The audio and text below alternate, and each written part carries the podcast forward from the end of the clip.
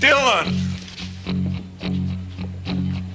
You son of a bitch! C'est le podcast de filmexposure.ch dans lequel nous exposons l'actualité du cinéma à la lumière de l'histoire du 7e art.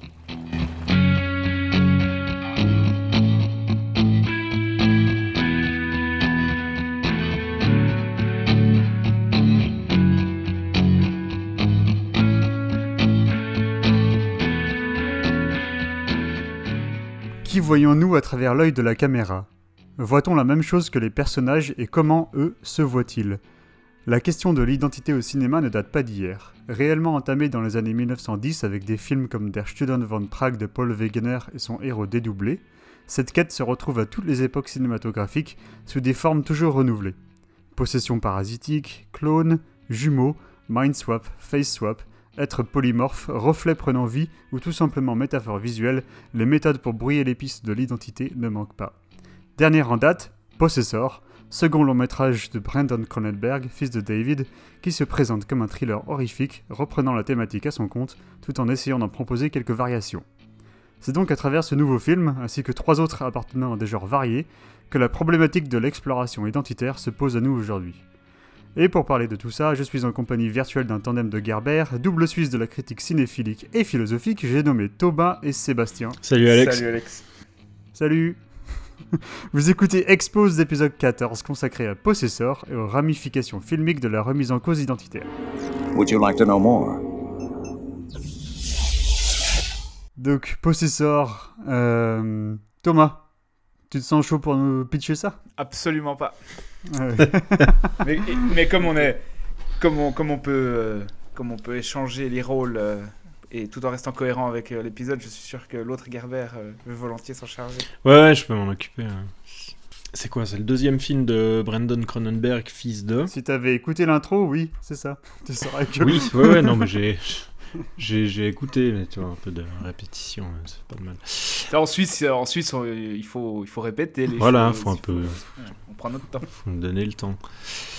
Euh, c'est l'histoire d'une euh, d'une agente qui bosse pour une, euh, une organisation secrète qui, qui utilise des, impr- des implants crâniens euh, pour, euh, euh, habiter le corps d'autres personnes. En fait, ils vont, avec, une, avec une espèce de technologie, ils vont s'implanter en fait dans le corps de quelqu'un d'autre pour effectuer des missions, principalement des, des assassinats pour des, des clients fortunés. Et là, euh, là cette, euh, cette agente, elle, euh, on, remarque qu'elle commence à avoir un peu des petits soucis de, de retour à la réalité, en fait, quand il s'agit de quitter le corps de la personne dont ils se sont emparés, en fait. En fait, à chaque fois qu'ils doivent quitter un corps, ils doivent, ils doivent se suicider, et là, elle arrive plus vraiment à le faire, et elle commence à avoir des, enfin, il commence à y avoir un peu des, des soucis de désynchronisation au moment de retourner dans son corps. Euh, et là, euh, en fait, le film va s'intéresser principalement à une mission où elle doit, euh, assassiner un, un homme d'affaires industriel joué par Sean Bean, qui Meurt à la fin. qui meurt à la fin parce que c'est Sean et puis il est, là pour ça. Mais euh, non, en fait, euh, durant sa mission, en fait, elle va se retrouver, enfin, la personne euh, qu'elle va posséder en, soi, en, sorte, en quelque sorte, en fait, le retour va pas vraiment se passer comme, comme elle veut et on va se retrouver dans un espèce d'aller-retour entre les deux identités qui vont chacune. Chacune débordée en fait dans l'autre personne. Et du coup on se retrouve avec un avec un film où voilà où où, où- où les deux les deux personnages principaux ne sont plus vraiment qui ils sont euh, sur la finalité en gros. Ok, bah du coup, alors Thomas, dis-moi, qu'est-ce que tu en penses par rapport à la problématique qui nous intéresse aujourd'hui? Euh, alors, ce que j'en pense et ce que j'en pense par rapport à la problématique, déjà, j'ai trouvé que c'était mieux que le premier film de Brandon Cronenberg, Antiviral, Antiviral, euh, antiviral, euh, qui, qui était très conceptuel et qui, voilà, qui réinventait rien du tout, euh, qui, était, qui reposait beaucoup sur son imagerie un peu creuse, je trouvais. Et alors là, je trouve qu'il y a quand même un, un saut qualitatif par rapport à son premier film. Déjà parce que on sent un peu moins l'emprise de papa et on sent un peu moins l'envie euh, de, marcher dans, les pas du père, même si on retrouve des thématiques qui sont éminemment cronenbergiennes, celle du corps, celle de l'incarnation, celle de la chair, euh, etc. C'est un film qui qui, qui, qui, qui n'a rien à envier aux films les plus gore euh, de David Cronenberg en termes d'effets visuels.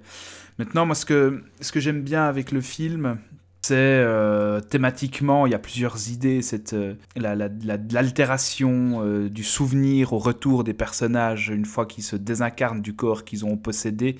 Euh, il y, a quelques idées comme ça que je trouve très, très bonnes, très originales, parce qu'une fois que, que le, personnage sort du corps et revient dans, dans, dans, son corps original, elle subit un test pour savoir si euh, elle a une altération euh, mémorielle ou pas, et donc elle, doit faire, elle doit passer une forme de test pour voir si les objets qu'on lui montre sont des objets qui lui appartiennent à elle ou sont des objets peut-être qui appartenaient à une autre personne. Donc il y a comme ça des petites idées que je trouve très fortes dans le traitement euh, de, la thématique.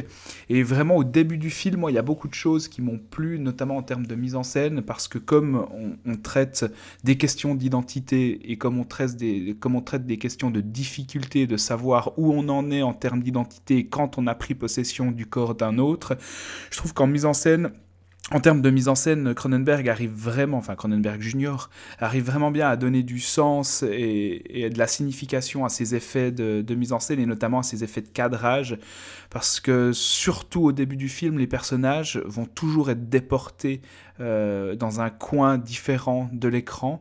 Euh, et très souvent, on a le personnage qui regarde euh, dans la direction du bord du cadre duquel il est le plus proche, et donc il laisse un grand vide derrière lui, euh, ce qui va à l'encontre des règles élémentaires du, de la composition de plan. Et je trouve que là, il y a vraiment quelque chose d'intéressant, simple, avec un effet visuel tout bête. il arrive à nous, à nous perturber nous-mêmes en tant que spectateurs par rapport à notre représentation des personnages, à l'endroit où ils, apparaissent, ce qui les compose, etc. Après, je trouve qu'assez rapidement, malheureusement, le film va tomber dans des effets visuels un peu psychédéliques, euh, des visages de cire qui fondent pour illustrer la thématique de la décomposition de la personnalité. Euh, et puis là, moi, je, retrouve un peu ce que je reprochais au premier film de Brandon Cronenberg, c'est-à-dire des, effets assez arty, assez poseurs, qui donnent des, des, apparences au film d'installation muséale un peu euh, et ça, ça enfin ça, ça me paraît vraiment être très proche du prototype du film euh, euh, qui veut prendre une pause arty pour aller à Sundance et qui fait de la belle image. Et en fait au final moi j'ai un vrai problème avec le film c'est que je trouve que l'image est trop propre et trop clinique trop soignée et trop posée pour que je puisse sentir les, thématiques de l'incarnation, les thématiques un peu poisseuses qu'il essaye de, développer. Euh, même s'il y a des choses qui me fascinent dans le film et que je trouve vraiment extrêmement intéressantes, cette idée d'être enfermé dans le corps d'un autre, euh, et il arrive à rendre compte psychologiquement d'une forme d'angoisse par rapport à ça. Je trouve que la mise en scène est trop propre en fait, euh, la lumière est trop léchée, le et il ne tient pas le malaise euh, qui s'installe au début du film avec cette histoire de cadrage sur la durée. Ce qui fait que ouais, je trouve que je ne sais pas si c'est une question de longueur aussi du film ou il n'arrive pas à déployer assez de malaise euh, en termes de mise en scène, en termes visuels sur la durée du film pour que vraiment ça m'emporte. Moi je trouve la, je trouve la mise en scène euh, en fait au début au début ça donne l'impression que c'est c'est recherché, mais je trouve que ça, ça, ça, devient vite répétitif et au final, l'intérêt qu'on avait pour la mise en scène s'étiole en fait. Euh, tu parlais. Mais t'es d'accord, cette histoire de cadrage. Tu parlais, non, justement, les décadrages. Enfin, ça, c'est bon. C'est une idée qui est totalement recevable et, et, que beaucoup de metteurs en scène ont utilisé hein, euh, à travers les âges, c'est clair. Je me souviens que Mann, il l'avait beaucoup fait avec Public Enemies, par exemple. Euh, mm. Mais mais le truc, c'est que euh, il, le répète tellement et il amène tellement pas grand chose derrière, je trouve, que pas beaucoup d'idées de mise en scène derrière, que euh, ça, devient, ça devient vite euh, stérile en fait. Il y, a il y, en a d'autres des idées de mise en scène. Par exemple, la première fois que Andrea Riseborough elle se, elle se réveille, enfin elle, sort de la, de la machine et qu'elle est interviewée par Jennifer Jason Leigh Euh, elles sont toutes les deux dans, une pièce. Il y a des gros contrastes. Elles sont toutes les deux dans une pièce sombre sur des chaises blanches, accoudées à une table blanche. euh, et, euh, et en fait, il y a un plan sur le côté de la table où on voit les deux femmes assises. Et c'est un plan, ça devrait être filmé en trépied. Euh, voilà, Mm. ça l'est pas. C'est filmé à l'épaule et on et, et on sent en fait une un petite euh, voilà, on sent que la caméra bouge un peu parce que c'est sur l'épaule de quelqu'un et pas et pas totalement stable. Donc euh, voilà, c'est un autre moyen de de, de signifier à travers l'image l'instabilité euh, euh, mentale et identitaire euh, du personnage. Donc c'est- pas mal. Le problème, c'est que ça reste vraiment en surface, je trouve. Il, je trouve qu'il tord pas assez son film, il tord pas assez sa, sa structure narrative et ses images pour, voilà, pour, pour vraiment nous, nous aspirer dans, dans ce questionnement. Mm. En fait, Mhm. moi, en termes de traitement de, du- de la thématique, je trouve qu'on est, à- on est au niveau d'un long épisode de Black Mirror. Mhm. J'avais vraiment l'impression d'a- d'avoir une version étirée d'un épisode de Black Mirror, au- aussi bien en, en- en- en termes d'identité visuelle que de traitement de la thématique. Ouais, ouais. Ça se résume un peu à ça pour moi. Ouais, ouais, après, des- je suis d'accord. En fait, tout ce que. Il propose des trucs intéressants, mais j'ai l'impression de. En fait, j'ai l'impression que c'est une, c'est une réorganisation de choses qu'on a beaucoup vues, peut-être au sein, au sein d'un, d'un scénario, quoi, qui tire un peu son épingle du jeu en. Voilà, c'est pas forcément un truc qu'on a beaucoup vu avant, quoi, cette histoire de, euh, d'assassin en crise, euh, crise identitaire qui travaille pour euh, une énorme corporation. euh, euh, puis le film tourne autour, de, tourne autour de ça, en fait. Le grand méchant de l'histoire, c'est voilà, c'est les corporations. euh, ça, c'est aussi, c'est un truc de. C'est un truc art house, quoi. C'est. euh, c'est c'est une, enfin, c'est- c'est une idée de jeune. C'est une idée, c'est une idée scénaristique de jeune réalisateur qui va jamais euh, réussir à transcender son idée de base pour en faire quelque chose de, de vraiment. euh, De surprenant. Ouais, surprenant et substantiel quoi. Après il y a un truc que j'aime bien, c'est c'est la thématique de, de l'identité sexuelle. Euh, par exemple, par Mhm. exemple euh, quand elle rentre chez elle au début de l'histoire, euh, Andrea Riseborough, elle, euh, elle couche avec son mari et en fait donc, au montage, on voit un, un plan qui est intégré un- entre, entre deux scènes, deux plans de la scène de sexe. Il y a un plan de, du couteau qui rentre dans, la, dans le cou de- du mec qu'elle vient de buter quelques minutes auparavant, euh, qui, est, mon- qui, est, qui est intégré. Et juste après avoir vu ça dans son esprit, enfin après l'avoir imagi- imaginé dans son esprit, elle, euh, bah, elle est plus excitée à l'idée de d'être avec son mari quoi. Donc mais ça c'est pendant tout le film en fait. Tout le film on a l'impression que en il y a une idée sous-jacente qui est que, qui est que euh, bah, ça l'excite en fait le, la violence euh, la, la violence réalisée à travers le corps de quelqu'un d'autre euh, l'excite presque à un niveau sexuel en fait. Euh, et en fait il y a à plusieurs reprises pendant le film on se dit bah, pourquoi elle utilise pas un flingue enfin surtout quand elle est chez Sean Bean justement.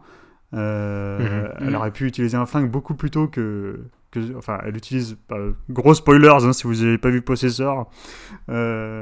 Cliquez sur pause et allez voir Possessor mais elle utilise le flingue sur sur la fille mais euh, mais avant non en fait elle se délecte de l'acte ultra violent euh, euh, qui nous est présenté Mais c'est d'ailleurs le reproche qu'elle a au début, en fait, sur sa toute première mission, qui est la, la, la scène d'ouverture où, où elle doit assassiner un type dans, une, dans un espèce de cocktail. Et puis elle, le- elle le poignarde à je ne sais combien de reprises. Je pense qu'elle lui met euh, 20, 25 coups de poignard avant de finir sa mission. Et puis là, il lui demande, euh, un, un petit peu plus tard dans le film, il lui demande Mais pourquoi t'as pas utilisé le flingue qu'on t'avait donné Mm, mm, mm. ouais Puis il y, a vraiment- il y a vraiment ce truc un peu, euh, un peu qui revient en boucle de, de, de pénétration du corps. D'ailleurs, le plan dont tu parles, euh, en, en- enfin, ça, ça, ça fait partie des quelques petites idées visuelles que j'aime bien, c'est que le plan là où, euh, où durant, euh, durant la scène de sexe avec son mari, ex-mari, on sait pas trop, euh, où tout d'un coup on a ce plan du, du couteau qui, euh, qui rentre dans la gorge, c'est vraiment tourné enfin c'est vraiment c'est vraiment montré en termes de en termes enfin j'avais vraiment l'impression en termes de couleur de cadrage et tout que qui voulait enfin que le, le, réal voulait vraiment créer la confusion où tu peux tu peux prendre ça pour un plan de de pénétration et pas un plan de Mm. D'un couteau qui transperce une gorge. Quoi. Et Et, c'est- euh, après, c'est une métaphore qui est quand même méga éculée. Oui, oui, qui bien est sûr, symboliquement bien sûr, assez ouais. téléphoné. Mais... Euh, le, le film, le film s'ouvre là-dessus aussi, avec la, mhm. la première femme qui est possédée, qui, euh, Qui se plante l'aiguille dans, dans le crâne, euh, avec. euh, enfin, c'est c'est filmé en tellement gros plan, quoi, que on voit le, le sang, euh, le sang gicler, enfin pas gicler, mais sortir de la plaie. Et, euh, et, et même après, enfin, quand, quand elle commence à prendre possession donc de, euh, du gars, euh, joué par Christopher Abbott, voilà, enfin, je, je l'aime bien lui, l'acteur, dans les toutes premières scènes où il est, où il est censé donc être possédé par Andrea Riseborough. J'aime bien comment il joue parce qu'en fait, on a l'impression que c'est le mec qui, se, qui sait qui il mais il se sent pas dans sa peau, mais il essaye de faire croire qu'il est en con- contrôle total, quoi. Euh, je trouve qu'il il traduit assez bien cette espèce de, subtilité, en fait. Et, euh, et voilà, après, c'est un. Enfin. On, voit, on voit que, euh, en tout cas sexuellement, elle est plutôt attirée par euh, la copine de ce, gars. Et il y a une deuxième scène de sexe dans le film où, les couleurs, elles ont complètement changé, en fait. C'est plutôt, c'est plutôt du bleu. Et il essaye. Enfin, j'ai l'impression que Cronenberg, il essaye de. Presque de créer des, des espèces de d'images quasiment abstraites quoi en, joignant les corps dans cette espèce de, euh, de palette euh, chromatique. Je, trouvais la scène plutôt sympa visuellement quoi. Je trouvais c'est même quasiment la scène la plus celle qui m'a le plus interpellé en tout cas visuellement euh, du film à part à part ces les scènes transitionnelles là où c'est des gros montages un peu expérimentaux quoi euh, à part ça je crois que c'est voilà cette deuxième scène de sexe c'était euh, la plus intéressante parce que finalement au final moi je trouve les les, les scènes de, de gore quoi ouais euh, pff, elles m'ont fait un peu ni chaud ni froid en fait parce que le- le- l'univers du film est tellement clinique euh, cliniquement froid comme tu disais euh, Thomas tellement Mhm. assaini que ça a pas beaucoup d'impact je trouve on, on dirait vraiment en fait on dirait vraiment du gore euh, ben artificiel quoi faux je trouve Je crois que Seb, t'as as davantage aimé le film que nous. Ouais, ça va, moi j'aime bien. Je, je, enfin, je suis assez d'accord avec tout ce que vous dites. Parce que, euh, arrivé au bout du film, euh, je trouve qu'il n'y a rien de vraiment fou en termes de- en termes d'histoire. C'est des choses qu'on a déjà beaucoup vues. Euh, même, si là, il utilise un peu plein de. Enfin, il va, il va utiliser un peu plein de, schémas et de d'idées et il va les regrouper un peu. C'est un peu, un, peu un, film pot pourri où il va mettre. euh, il va mettre cette histoire de de corps qui s'échangent dans un univers euh, dans un univers qui est vaguement de la SF d'anticipation assez clinique avec ses grosses entreprises mais c'est pas trop c'est pas trop appuyé il va euh, il va utiliser ses inserts gore euh, là aussi ça vient un peu d'autre chose quoi ça peut ça peut rappeler enfin les, super gros plans euh, ça peut faire penser à des euh, à du Argento, à des machins comme ça, où il jouait aussi sur, euh, sur, euh, sur les macros euh, pour, euh, pour montrer les détails de, de certaines scènes dans, dans quelques-uns de ses films. Mais euh, Et le, le, go- le gore s'apparente d'ailleurs un peu euh, visuellement à ce qu'a pu faire Argento dans certains ouais, ouais, il y y, y a quelque chose de très, très 70s, très Mhm. euh, giallo, euh, hyper. Mhm. hyper comment c'est Saturé, c'est ça ouais c'est très opératique où il en il, il va vraiment enfin la, la, la, viol- la, la violence dans le film c'est un truc qui est enfin ça tient du fantasme quoi c'est vraiment un, un délire esthétique euh, euh, mais après, moi, c'est aussi, aussi ce qui me plaît avec le film, c'est qu'il a, même, même s'il répète un peu euh, certaines idées, que ce soit de mise en scène ou d'écriture, je trouve que c'est aussi ce qui donne à la sortie un peu son identité au film. Il a, il a une patte visuelle, il a des, enfin, des idées d'effets. Moi, les, le, le, le moment où on assiste à la transition d'un corps à l'autre, là, quand euh, Andrea Riseborough, elle, euh, elle entame sa deuxième mission, donc le, vraiment l'intrigue Mm. principale du film. Enfin, ce que j'ai bien aimé, c'est que jusque-là, tout le film est assez minimaliste. Il y a vraiment ces décadrages avec énormément de vide, euh, des plans, euh, des plans fixes qui prennent leur temps, une, une image assez léchée, tout ça. Et tout d'un coup, on a cette, euh, cette grosse scène de transition où elle va, elle va vraiment voyager dans le corps de l'autre personne. Et là, euh, là, on part dans un espèce de délire psychédélique. euh. En soi, euh, en soi, ça amène pas grand-chose, mais je trouve, euh, je trouve qu'il y a une, une volonté un peu de, de soigner ce genre de choses où euh, on, a, on a tellement l'habitude de voir. Enfin, c'est le- genre de scène qui pourrait vraiment être, euh, être, euh, être vite torché avec des idées assez banales. Et là, il y a. euh, Enfin, moi, je trouvais l'idée assez belle d'avoir ces espèces de corps en cire qui fondent, qui se recomposent avec des espèces de, de flash où tu as les visages qui se démultiplient, qui vont se mélanger, etc. Alors clairement, il y, a un- y a un truc arty et tout, ça peut, ça peut faire poseur, mais je trouve que ça s'intègre. Il y a, y, a y a un truc dans le rythme qui... euh, Enfin, moi, moi j'ai j'ai assez bien marché quoi, sur ce, ce genre d'éléments. Euh, Cronenberg, il avait dit en interview que euh, il avait bossé avec son pote, euh, donc Karim Hussein, c'est le, c'est le chef-op. Ouais. Il avait déjà bossé avec lui sur Antiviral. Et, euh, et avant même que Possessor soit, soit en production, en fait, même avant même qu'ils soient en pré-production, ils s'étaient ils s'étaient, retrouvés et ils avaient fait ces expérimentations, en fait, pour trouver, trouver toutes ces images qu'ils ont mises ensemble ensuite pour, euh, pour ces scènes transitionnelles, en fait. Donc en fait, c'est des trucs qu'ils ont, qu'ils ont expérimenté sur plusieurs années Ouais, d'ailleurs, et euh, ils ont trouvé la plupart des choses euh, avant le début du tournage. Ouais, puis d'ailleurs, en fait, ils avaient tourné Mm. un court métrage il y a, y a, y a deux, trois ans. Euh, un petit court métrage qui était vraiment de la pure expérimentation où ils ont où justement il y avait un peu une, une, une avant-première de ces euh, de ces C'est celui qui était passé au, à l'étrange festival, non? C'est pas ça? Alors je sais pas s'il était passé à l'étrange mais on l'avait eu. Avait- on l'avait eu en sélection pour le enfin on nous on l'avait vu euh, dans la liste des films proposés pour le- la sélection du NIF mais je sais plus s'il avait été retenu ou pas au final. Euh, Non, Ah mais c'était pas, c'est pas euh, Please speak continuously and describe your experiences as they come to you? Exactement. Si, c'est ça, ok. Euh, je crois qu'il avait eu un prix au... à Paris, il me semble. Enfin bon. Euh. Et donc ce mec, ce chef-op, il a aussi fait Hobo with a Shotgun. Ouais. et... et... ouais, et- Autre grand film sur l'identité. ouais, tout à fait. Euh, alors, un autre truc qui, qui avait une belle gueule, qui avait belle gueule, c'était quoi déjà? Euh, We Are Still Here, qui était passé au NIF d'ailleurs. Ouais, ouais. Non, mais niveau euh, visuel, en tout cas, ça, ça tirait bien sur Ouais. l'épingle du jeu. ouais, ouais, c'est un, un chef-op qui gentiment, euh, enfin gentiment, il se fait son nom euh, dans le dans le ciné de genre et tout. je trouve qu'il a fait Mhm. des assez belles choses. Après, enfin là, tu vois qu'ils ont pris le temps de soigner leur truc. Moi, moi, je trouve que c'est un, un, un bon c'est un bon directeur de la photo, mais c'est le, c'est juste le, le parti pris esthétique de Possessor qui me, je le comprends, je le comprends, mais je trouve que c'est dommage en fait d'en avoir fait un truc si froid quoi.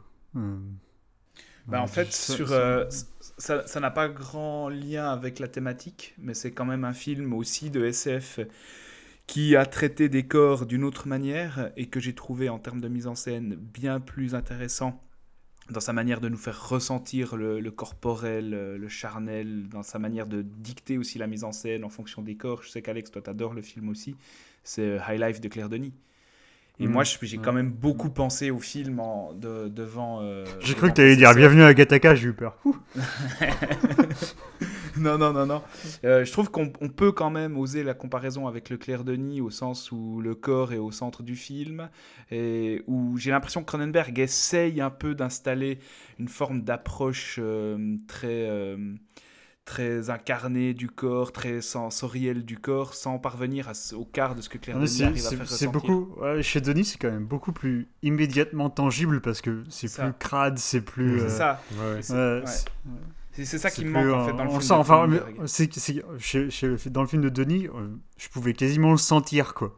Avec Mm. mon nez, je veux dire. Ouais, ouais. Ouais, Je ouais. pouvais quasiment le sentir avec mon nez, euh, le- la, la dimension euh, charnelle et voilà, corporelle de, de Mais je- truc, quoi. Je me demande, je me demande quand même si, euh, si Cronenberg, il... enfin, je sais pas si s'il s'est dit qu'en faisant tous ces, tous ces gros plans, enfin ces très gros plans, ces macros, euh, ces détails sur les, sur les blessures, etc., où il s'est dit ok ça, ça va rendre, ça va donner l'aspect charnel au film pour couper un peu, pour, pour casser un peu le, le- côté assez froid du reste. Euh, alors qu'au final, en fait, c'est un effet qui, qui crée le contraire, parce que tu te rapproches tellement de la, tellement de la chair, euh, tellement des détails du corps, que, que ça, ça le... Comment dire Ça le... Enfin, ça te déconnecte de l'aspect... euh, de l'aspect charnel que ça devrait avoir. Hmm. Donc, Mm. Euh, Mais ouais, du coup, clairement, en fait, tout le film est assez froid et c'est- aussi, c'est aussi peut-être, un- enfin, pour moi, c'est peut-être aussi un peu un de ses défauts, c'est que tu arrives, c'est que t'arrives en, vin- en, en fin de film et il n'y a pas, il a pas grand-chose qui, euh, qui va vraiment. moi, en euh, fin de, moi, ouais. ouais, moi, en fin de film, c'est- en fin de film, c'est la morale qui me fait soupirer un peu, quoi. C'est euh, au final, au final, le personnage principal, elle a perdu son identité euh, à cause de la corporation pour laquelle euh, elle travaille. Elle, elle était manipulée par celle-ci au point que euh, elle a détruit sa famille. Enfin, D'où mon, lien, avec, Bla- d'où mon lien Ouais. avec Black Mirror, où je trouve qu'on retombe Mm. vraiment sur une fin moralisatrice, euh, ouais, pachydermique dans son articulation d'un discours. euh, En fait, c'est c'est vraiment dommage, je trouve, parce que, le- parce que la, la morale de la fin, je la trouve un, un peu pourrie. Mais euh, il y a des idées dans, dans ce qui se passe à l'écran, c'est vraiment cool, notamment à Mhm. travers l'utilisation du gamin. mhm. Ce qu'ils font du gamin à la fin, je trouve que. mm, Enfin, je l'avais pas vu venir, quoi. Je, je, je me disais pas, ah, ils vont l'utiliser comme ça. euh. mm.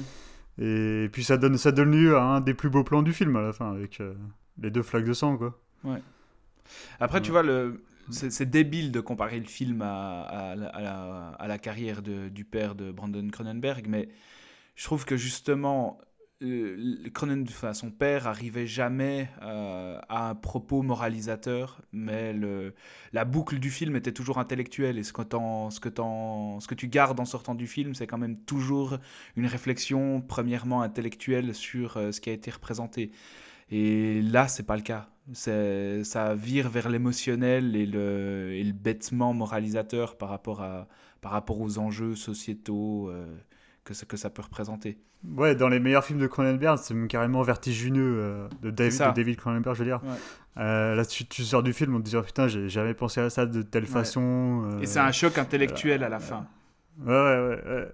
Non, là, clairement, c'est un, un, un cinéaste qui a, qui a des. Je pense que c'est un cinéaste qui a des ambitions et des talents qui sont différents de ceux de son père. Donc, ouais, Mhm.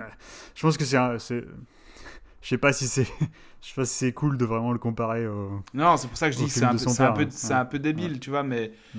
mais tu sens quand même qu'il est habité par des thématiques qui sont similaires. euh, Bah, oui, enfin, les- c'est normal. Il a, dû, il a dû grandir en regardant ses films. je pense qu'il a été Je biberonné euh, Euh, à quelques saloperies, à quelques ectoplasmes. Euh, il est sorti en Suisse, Possessor, parce que chez moi, il vient de sortir aujourd'hui, 27 novembre, euh, en VOD. Alors, a priori, euh, a priori, si, si... En fait, le truc, c'est qu'il y a deux versions. Il y a Ah bon? une version qui s'appelle Possessor Uncut. ouais, exactement. Et ça, c'est la version qui, normalement, sera sur toutes les plateformes de VOD en Europe. Euh, Et en fait, la toute première version qui est sortie, euh, c'est juste Possessor. Et il y avait quelques images, quelques plans Goras qui manquaient, en fait, euh, du film. Mm. Euh, parce que cette version, elle va être. euh, genre, c'est une. Enfin. Pour l'instant, c'est pas le cas, mais euh, quand, quand des grosses plateformes, genre Amazon, euh, diffuseront le film, ils veulent la version, euh, entre guillemets, censurée, quoi. Donc voilà. Bon, on disait, on que c'était peut-être euh, un peu débile de, de comparer le film euh, à la film du, du père, mais il n'y a, pas de- y a pas de Jennifer Jason Lee pour rien dans, dans le film. T'es obligé de penser à Existence Mm. quand même, hum. Ouais. ne, serait- ne serait-ce que par la vrai, présence de, de Jason Lee. Donc il l'a bien cherché la comparaison. tu vois.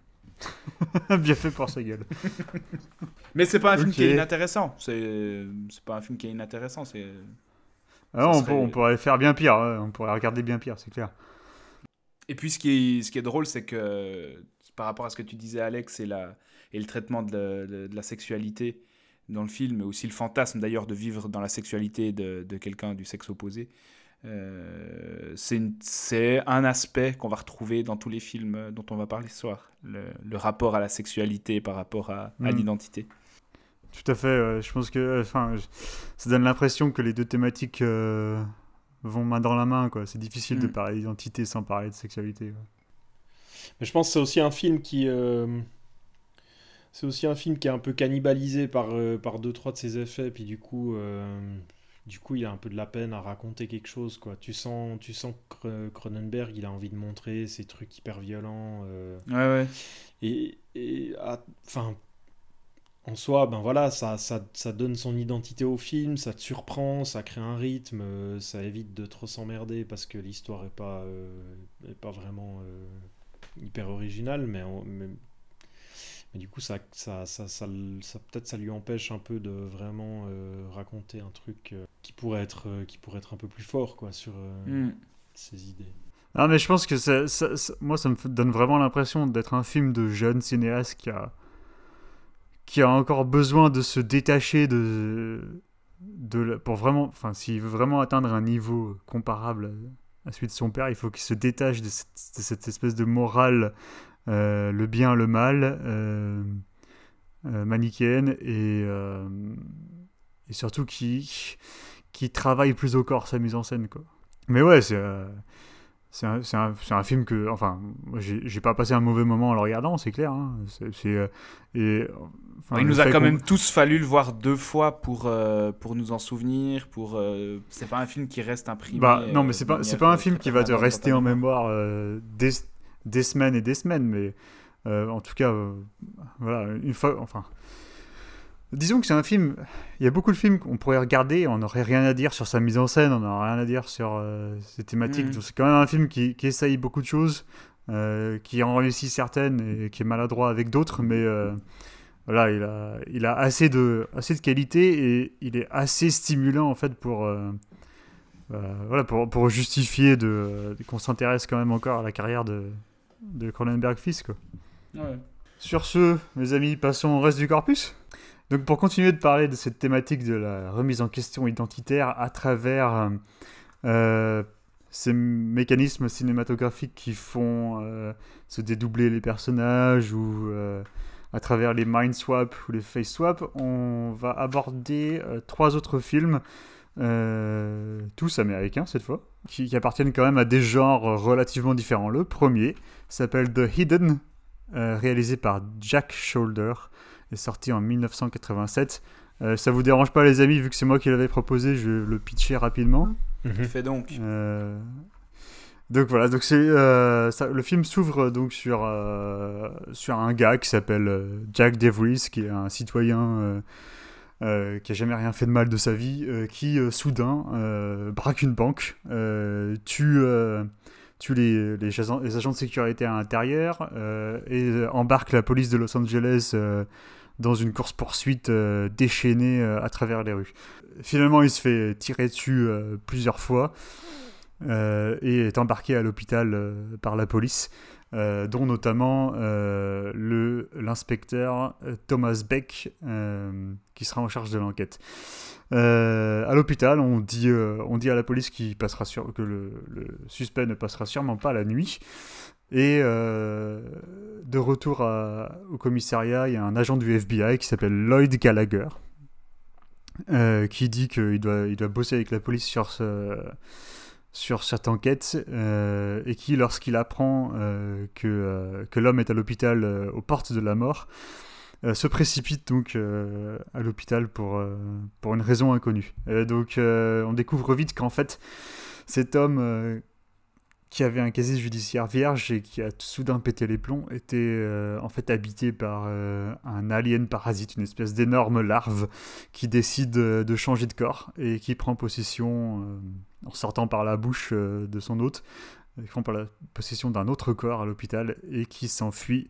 Commence donc une course-poursuite effrénée entre euh, cet, euh, cet alien et ce policier et cet agent du FBI. Voilà, donc The Hidden, c'est c'est vraiment un...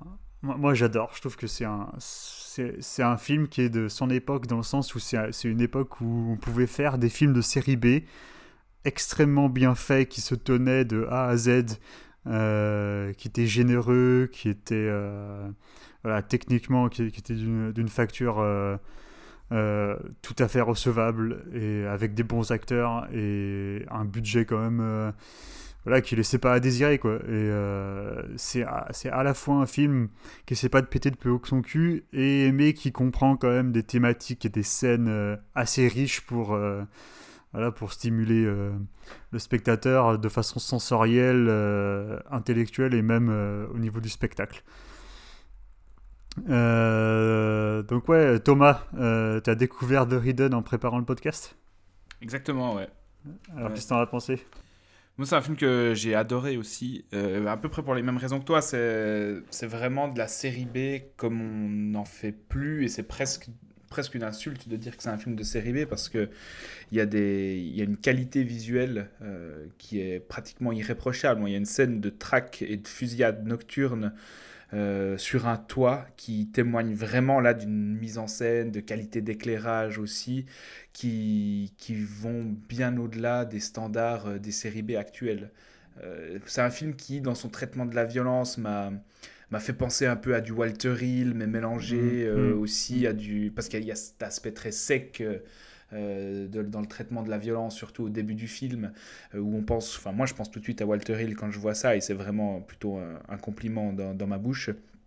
Euh, on trouve aussi un peu des, euh, des, des- des aspects qui se rapprochent du cinéma de William Lustig. On pense bien sûr aussi à la chose de Carpenter. Euh, c'est un peu, c'est un peu un pitch similaire à celui de The Thing, euh, sans le côté paranoïaque. Et puis c'est la chose qui, qui serait lâchée dans la ville. D'ailleurs, il y a plein de, il y a plein de clins d'œil au film de Carpenter, notamment avec un ce moment où le- où l'extraterrestre, la larve extraterrestre, prend possession d'un chien plutôt que d'un corps Mm. humain. Et c'est ouais, il y a ce côté quatrième dimension, euh, mais euh, croisé avec, euh, avec cette violence sèche des, des années 80 qui m'a vraiment beaucoup, beaucoup plu. Euh, il y a plein d'idées qui sont jouissives dans, dans le traitement. euh, cette, euh, cette larve extraterrestre qui aime le hard rock, par exemple, qui aime les Ferrari aussi, et puis les, et puis les jolies nanas, et qui, qui veut posséder tout ce qui convoite en, en, en- en deux temps, trois mouvements. Ça donne lieu vraiment à des scènes que je trouve excellentes.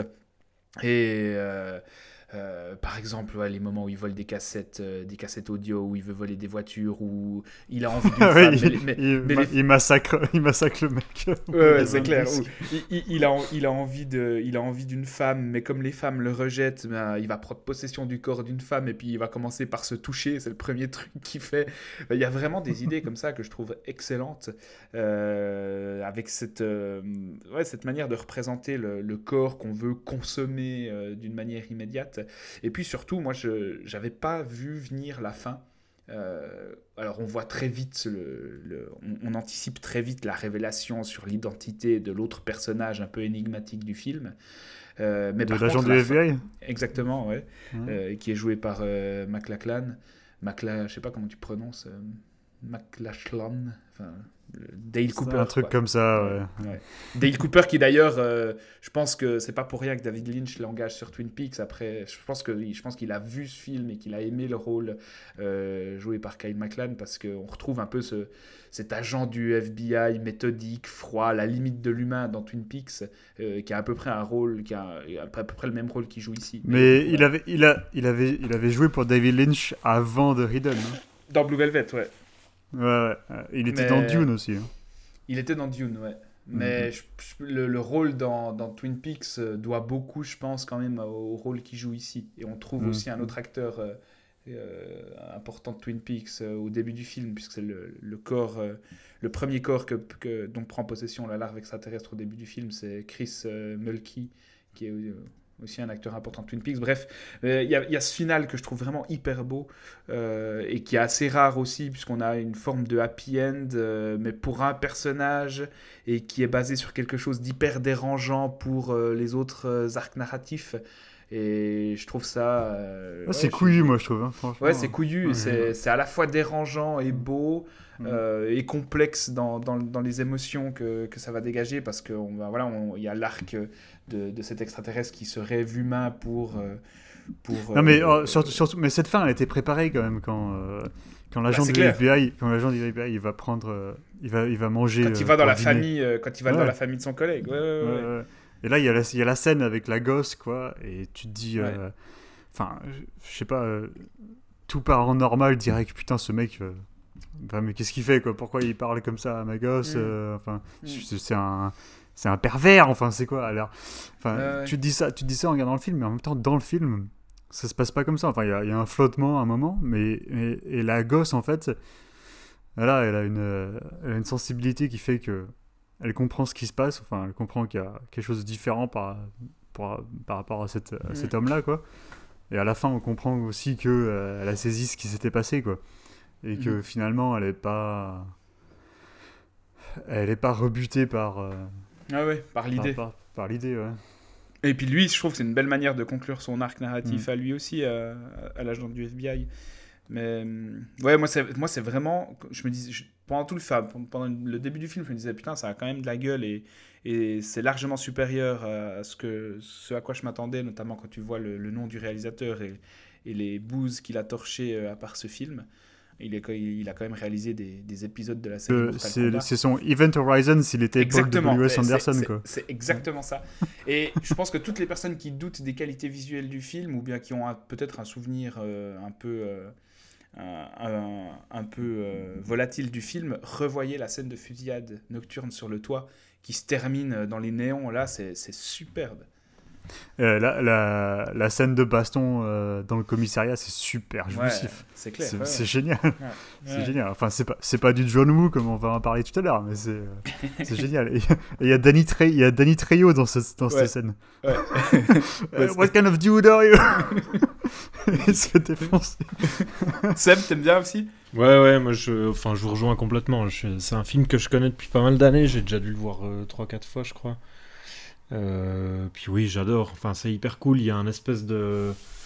T'as l'impression de voir un espèce de gros mélange entre, euh, entre, euh, entre les, les, le- quand les Body Snatchers et puis euh, Terminator. Il y a un truc qui rappelle un peu ces films aussi, Ouais. je trouve.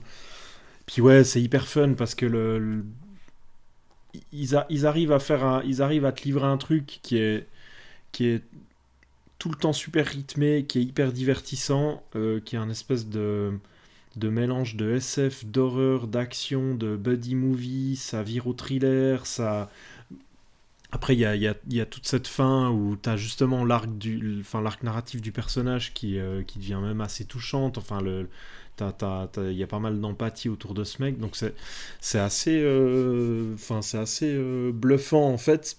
Et sans, sans jamais que le film, comme tu disais Alex, quoi, ça reste un film qui a un, qui a un truc qui est hyper modeste, qui est hyper simple, qui va pas, euh, qui va pas en faire des tonnes parce que c'est pas non plus une, une, une prod gigantesque quoi. Tu vois qu'ils ont fait ça. euh, Enfin voilà, c'était pas une, c'était pas une énorme production. Euh, Jack Shoulder, il était sur son, euh, sur son troisième long Troisième métrage film. en fait. C'est son, en gros, c'est son dernier bon film.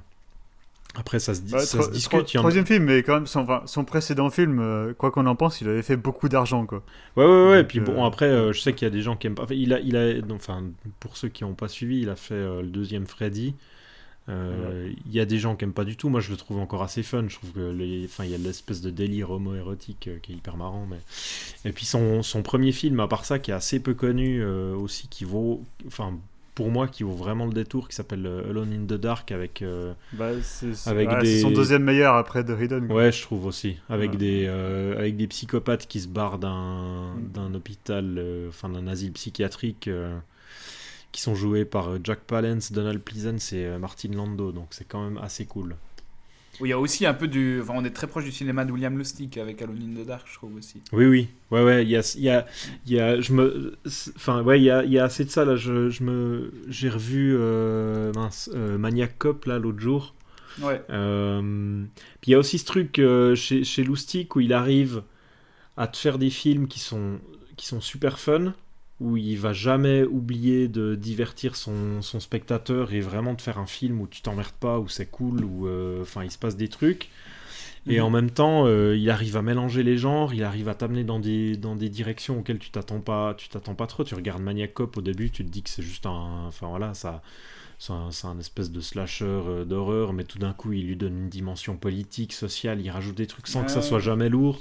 Et là, dans, dans The Hidden, euh, ben, t'as exactement ça, quoi. Le film, tu peux aussi le lire comme une, euh, comme une, euh, une critique des années Reagan. Ça, ça précède un petit peu ce que va faire Carpenter avec, avec Invasion Los Angeles, enfin avec Day Live, où Mhm. tu retrouves un peu certaines idées similaires. Quoi. Donc c'est assez, c'est assez cool. Enfin, ouais, moi, c'est vraiment un film que, que j'aime beaucoup. ouais.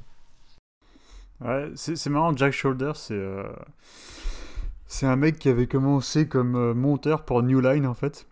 Et il avait monté des dizaines et des dizaines de, de trailers en fait, notamment tous les films de Sony Shiba. euh, et après, il avait, il avait monté The Burning, qui est un film de 1981, je crois, euh, qui est plutôt pas mal. Enfin, c'est un slasher, euh, voilà, c'est un, Ah un petit cool, slasher. c'était cool The Burning. Ouais. Ouais. Donc il, était monteur là-dessus. Et puis après, voilà, on lui a demandé. euh, Newland, il, il faisait que distribuer. Puis ils se sont dit, bon, faut qu'on faut qu'on commence à produire. Donc ils lui ont demandé euh, de- d'imaginer un pitch. Et c'est là que- qu'est né Alone in the Dark. Donc après, du coup, ça, euh, ça a été remarqué. Donc il a été engagé pour euh, Freddy 2. Et ça, ça a fait beaucoup de pognon. Donc du coup, il a pu faire euh, The Hidden. Euh, et il y a- on parlait, le- on parlait de, de- des intersections entre sexualité et identité euh, tout à l'heure. Et tu, tu disais, Thomas, enfin, tu disais, l'alien, il veut posséder totalement le corps, donc du coup, il littéralement prend possession du corps d'une stripteaseuse. Ouais, en fait, je trouve ça intéressant parce que quand tu prends point par point, euh, il est dans la rue, il veut, il veut flirter avec des femmes, mais elles le rejettent, donc il se dit, Hmm, comment je vais faire Et après, il va, il va, il va, il va au, il va au club. Puis en fait, euh, il a pas l'air super intéressé le personnage quoi. Il, pas regarde, il regarde le barman alors que t'as les stripteaseuses derrière lui. ouais. Ouais, ouais, ouais. Et enfin, tu dis bon, ok. Et donc après, il prend, il prend possession euh, de la stripteaseuse jouée par euh, Claudia Christian, qui était, qui, qui sera très connue des fans de Babylon 5. Mm. Euh, et donc voilà, donc après il explore son corps et puis après il du coup il couche avec un homme quoi Euh, dans la bagnole. Bah, euh, le mec il finit en carcasse euh, mais mais il couche avec un homme et donc tu dis enfin moi je me disais ok donc il, il, avait jusque là il avait pris possession a priori que de corps masculin et il avait une espèce de libido pour le corps féminin. Maintenant qu'il est dans un corps féminin, euh, il suit en fait la. Est-ce que, que l'alien il a une préférence sexuelle ou est-ce que ou est-ce qu'il suit juste l'identité sexuelle de son hôte en fait? Bah, en Euh, tout cas, tu, tu le sens quand même intéressé euh, par le corps féminin une fois qu'il en a pris possession, parce que la première chose qu'il fait, c'est qu'il s'autoplotte. Ouais, Ouais, mais, mais, moi, je- mais en même temps, mais dans, dans Possessor, quand Andrea Riseborough elle se retrouve dans le corps, elle se touche les organes génitaux aussi. Ouais, ouais, ouais. ouais. Ouais. Ça, c'est pas, c'est pas, euh, c'est pas, euh, c'est pas sleazy, c'est pas exploitatif comme dans The Hidden, Hmm. euh, mais c'est- la même thématique quoi. mais dans, là, dans, dans, The Hidden, dans The Hidden, en fait, je sais, je sais même pas s'il y a vraiment. euh, comment dire je, je sais même pas s'il y a vraiment une, une notion euh, qui est vraiment sexuelle dans le sens où, euh, où j'ai plus l'impression que. euh, Enfin, il possède parce qu'il voit que c'est des choses euh, que les gens euh, vont convoiter, tu vois. Ou qui, qui donnent une, une apparence de réussite ou enfin d'avoir un truc. euh, d'avoir un truc que les autres n'ont pas forcément, tu vois, d'avoir une Ferrari avec, avec une, une, une meuf qui a des gros nibards, etc. Quoi. Et puis j'ai l'impression que enfin, l'extraterrestre il fonctionne un peu comme ça, quoi. il essaye de choper ces trucs-là. euh. Alors, t'as l'impression d'avoir affaire à un, à un ado quoi. Ouais, ouais, ouais. ouais, ouais, Mais en fait, c'est ça. ouais, tu- tu- comme, comme pour la sexualité, où tu sais pas vraiment ce dont il a envie, tu sais pas non plus si les Ferrari, il les convoite parce que c'est un esthète mécanique ou euh, parce que euh, l'autre euh, l'autre extraterrestre qui est arrivé sur Terre, lui, il a une Porsche, tu vois, par exemple. Donc tu sais pas Mhm. s'ils ont quand même des préférences esthétiques ou bien si c'est juste le fait que bah, c'est quelque chose qui est convoité, donc je le veux aussi. Et par est-ce que c'est un mélange, est-ce que c'est un mélange de- des préférences de l'hôte et du parasite? Parce que, Ouais. euh, s'influencent Ouais, ouais. pas l'un l'autre quoi. Mm.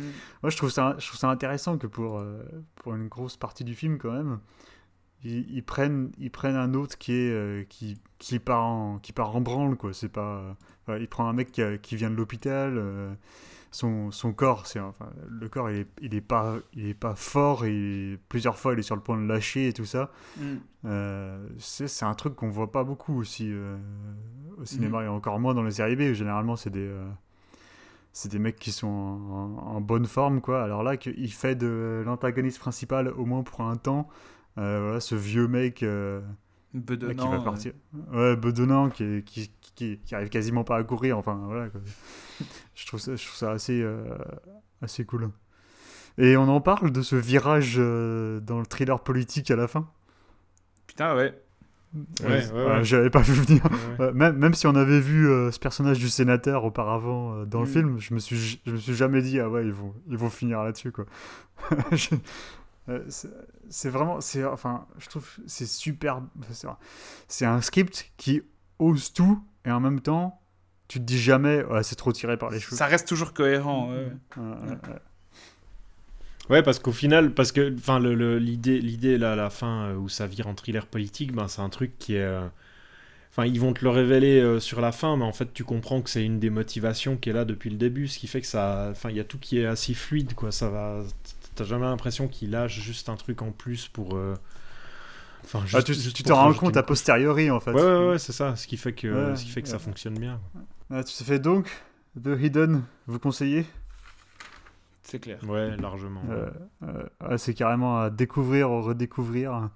Et vous pouvez vous arrêter là pour la carrière de euh, Jack Shoulder. Euh, ensuite, film suivant dans notre corpus aujourd'hui, c'est Volteface, Face Off de John Woo, sorti en 1997. Euh, Thomas, il en était où John Woo à cette époque? Ça s'inscrit comment dans sa filmographie Face Off? C'est un peu le, c'est un peu le, le- la fin, enfin le, le firmament euh, de sa carrière américaine. C'est son quoi troisième film euh, sur euh, sol américain où il a démontré euh, ce dont il était capable avec euh, les deux films précédents, c'est-à-dire offrir un tremplin à Van Damme, enfin faire valoir à Van Damme, et puis euh, euh, ensuite un film un peu plus personnel. Et puis là, il arrive à, à combiner peut-être un peu, un peu les deux, film de star et film, euh, film personnel avec Volteface. Mais je crois que Seb aime tellement le film qu'il a vraiment envie de nous le pitcher. Ouais, vas-y, pitch ça Je dois pitcher. euh, Attends, parce qu'il faut que je retrouve les noms. Il faut que je retrouve les noms des persos là. Ouais, pff, Nicolas Cage et John Travolta. Ouais, ouais, on s'en fout en fait. mais non, mais le truc c'est que je sais plus, je sais plus lequel fait quoi en fait. Je sais plus lequel est, euh, est agent au Nicolas début. Cage est le méchant. Nicolas Cage est le méchant et il devient. Ouais, ok. Ouais. Au début, au début, ouais. Ouais, c'est ça. Donc. on- Tu te souviens pas quand il est, quand il est déguisé en curé et puis qu'il Ah, mais oui, oui, le oui. Avant d'aller mettre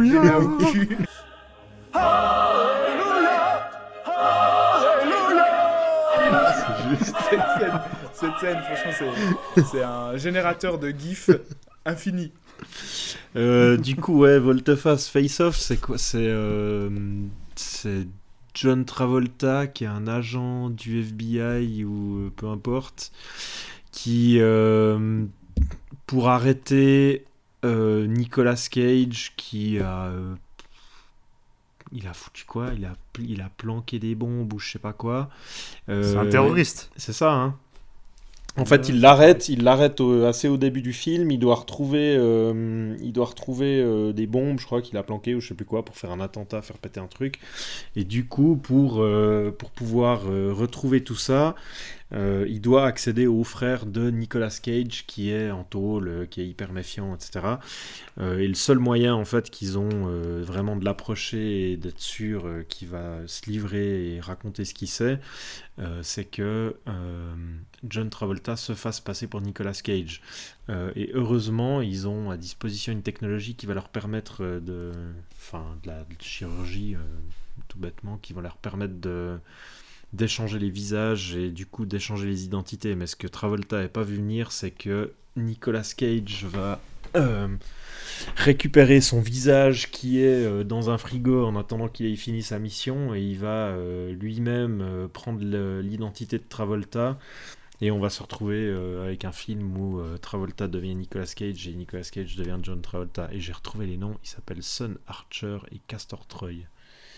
Voilà. Mhm. Avec Castor et Pollux. Castor et Pollux pour les deux frères euh, terroristes. Et Sean Larcher qui va, euh, qui va, les, euh, qui va les combattre. Bon, Thomas, Toi, tu dis, euh, Thomas, que c'est le, c'est le. Qu'est-ce que tu dis que c'est le highlight C'est le firmament américain C'est le firmament, ouais, Ouais. ok, ouais. Pour moi, on est un peu dans le creux de la vague, mais ouais. Non, mais c'est.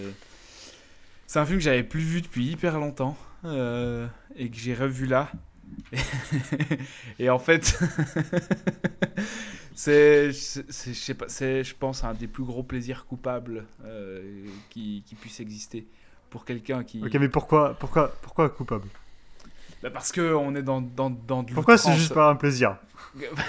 Parce qu'on est, on est dans, dans l'outrancier. Euh, dans ce cas de plus outrancier euh, en termes d'effets visuels et de, de, recyclage de l'héroïque bloodshed euh, sur territoire américain et dans, dans le cabotinage. Mais je sais que t'aimes bien le cabotinage, Alex.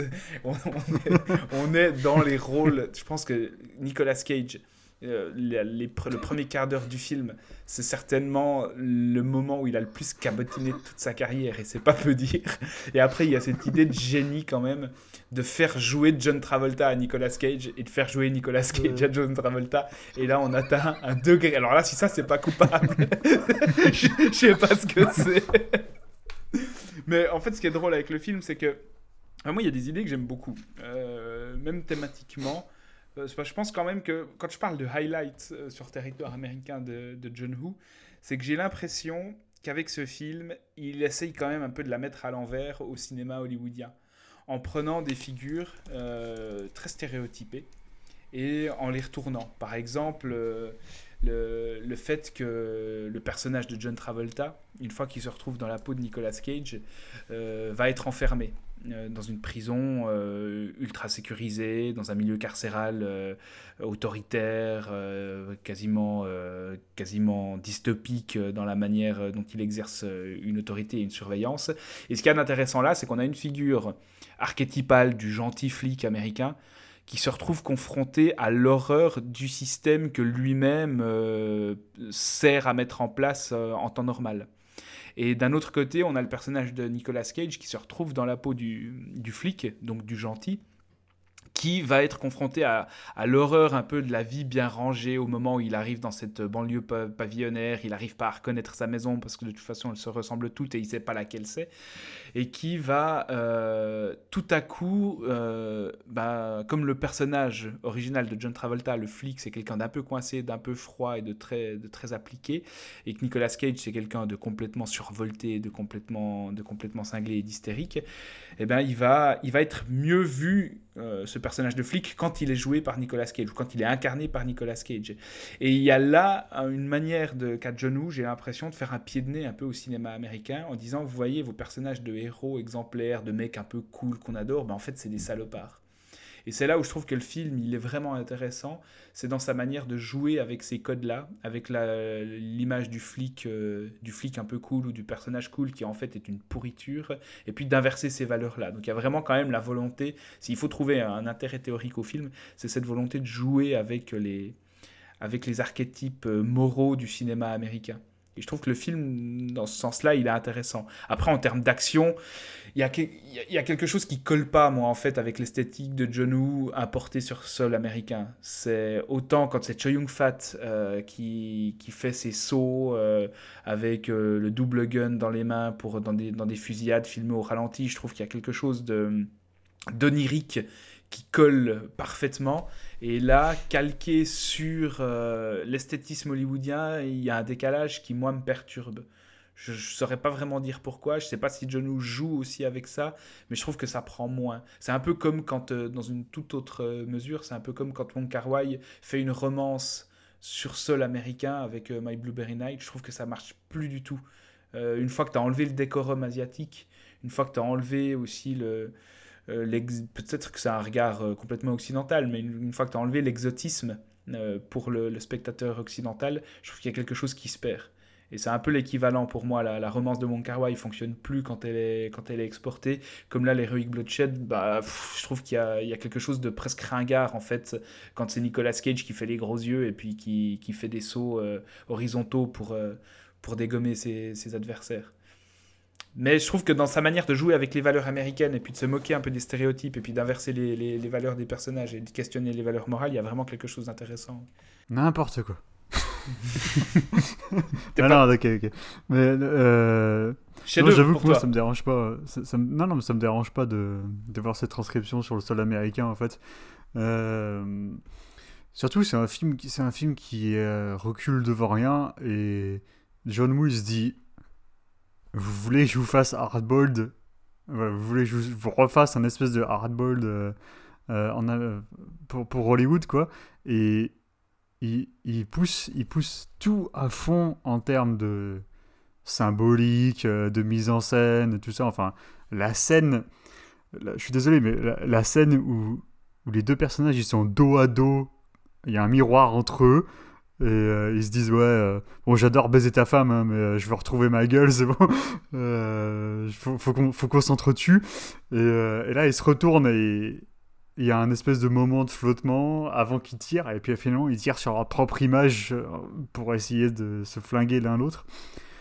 Normalement ça devrait enfin enfin moi, si tu si moi je lis ça dans un script je me dis non c'est de la merde. Enfin ça va jamais marcher. Je, vais exploser de rire euh, je veux dire non allez je balance ce film. Et ben ça marche. Enfin moi moi je suis enfin là j'achète quoi. Parce que euh, parce que parce que y a le contexte tout ce qui va avant et après évidemment mais c'est voilà c'est parce que ce que je disais c'est un film qui recule devant aucune symbolique aussi balourde et appuyée soit-elle ce qui fait que euh, moi je peux jamais lui reprocher ça parce que il est c'est un film qui est euh, qui est honnête avec lui-même quoi et qui est honnête avec le spectateur euh, enfin, dès le début du film, on comprend que ça- on comprend que euh, ce sera pas subtil. Voilà, pas- la subtilité n'appartient pas à cet univers. Et que ah, tu veux du John Woo et tu veux de Nicolas Cage qui cabotine. Et, John- et puis après, en plus, John Travolta qui cabotine. Et tu vois pas de sub- tu vois pas de subtilité dans la manière de jouer avec les codes du cinéma hollywoodien. La, la, la- le, le pastiche presque euh, sur la fin de- des fusillades euh, de, de, de western avec les gros plans sur les yeux. Euh, tu, tu, tu vois pas dans, dans le film une manière de, de se jouer de, des codes de- de- du cinéma d'action ricain. Peut-être un peu, mais ça reste quand même pas mal en surface, parce que euh, au final, enfin, au final, il n'y a rien qui est remis en, en cause, quoi. Le, le- non, mais au final, euh, quand le film se termine, est-ce que, euh, est-ce que le cinéma d'action américain euh, euh, a trouvé une nouvelle brèche sur laquelle s'engager? Non. Non, voilà. Donc, il en parle, il en parle si tu veux, mais à la limite, il s'en moque gentiment, quoi. Hmm. Euh, mais euh, je trouve pas que ça aille vraiment plus loin. Parce que, parce que je suis d'accord sur ce que tu dis par rapport aux flics. euh, finalement, on se rend compte que bon, ils participent euh, de cette création du système avec les prisons et que. De toute façon, dans, dans le film Sean Archer, c'est jamais le personnage intéressant. C'est toujours, c'est toujours Troy le personnage qui est intéressant. Euh, il est super chiant, Archer, quoi. Parce que voilà, c'est. euh, Bah, D'ailleurs, il lui dit, Troy, lui, Troy arrête pas de lui dire, il lui dit, mais t'arrives jamais à t'amuser, mec. Ouais, ouais. Il y en a having fun. Ouais, exactement. Euh, euh, Même, même quand t'es dans la peau d'un d'un connard comme moi qui vit de drogue, de cul et, et de violence, t'arrives pas à- à t'arrives pas à t'amuser.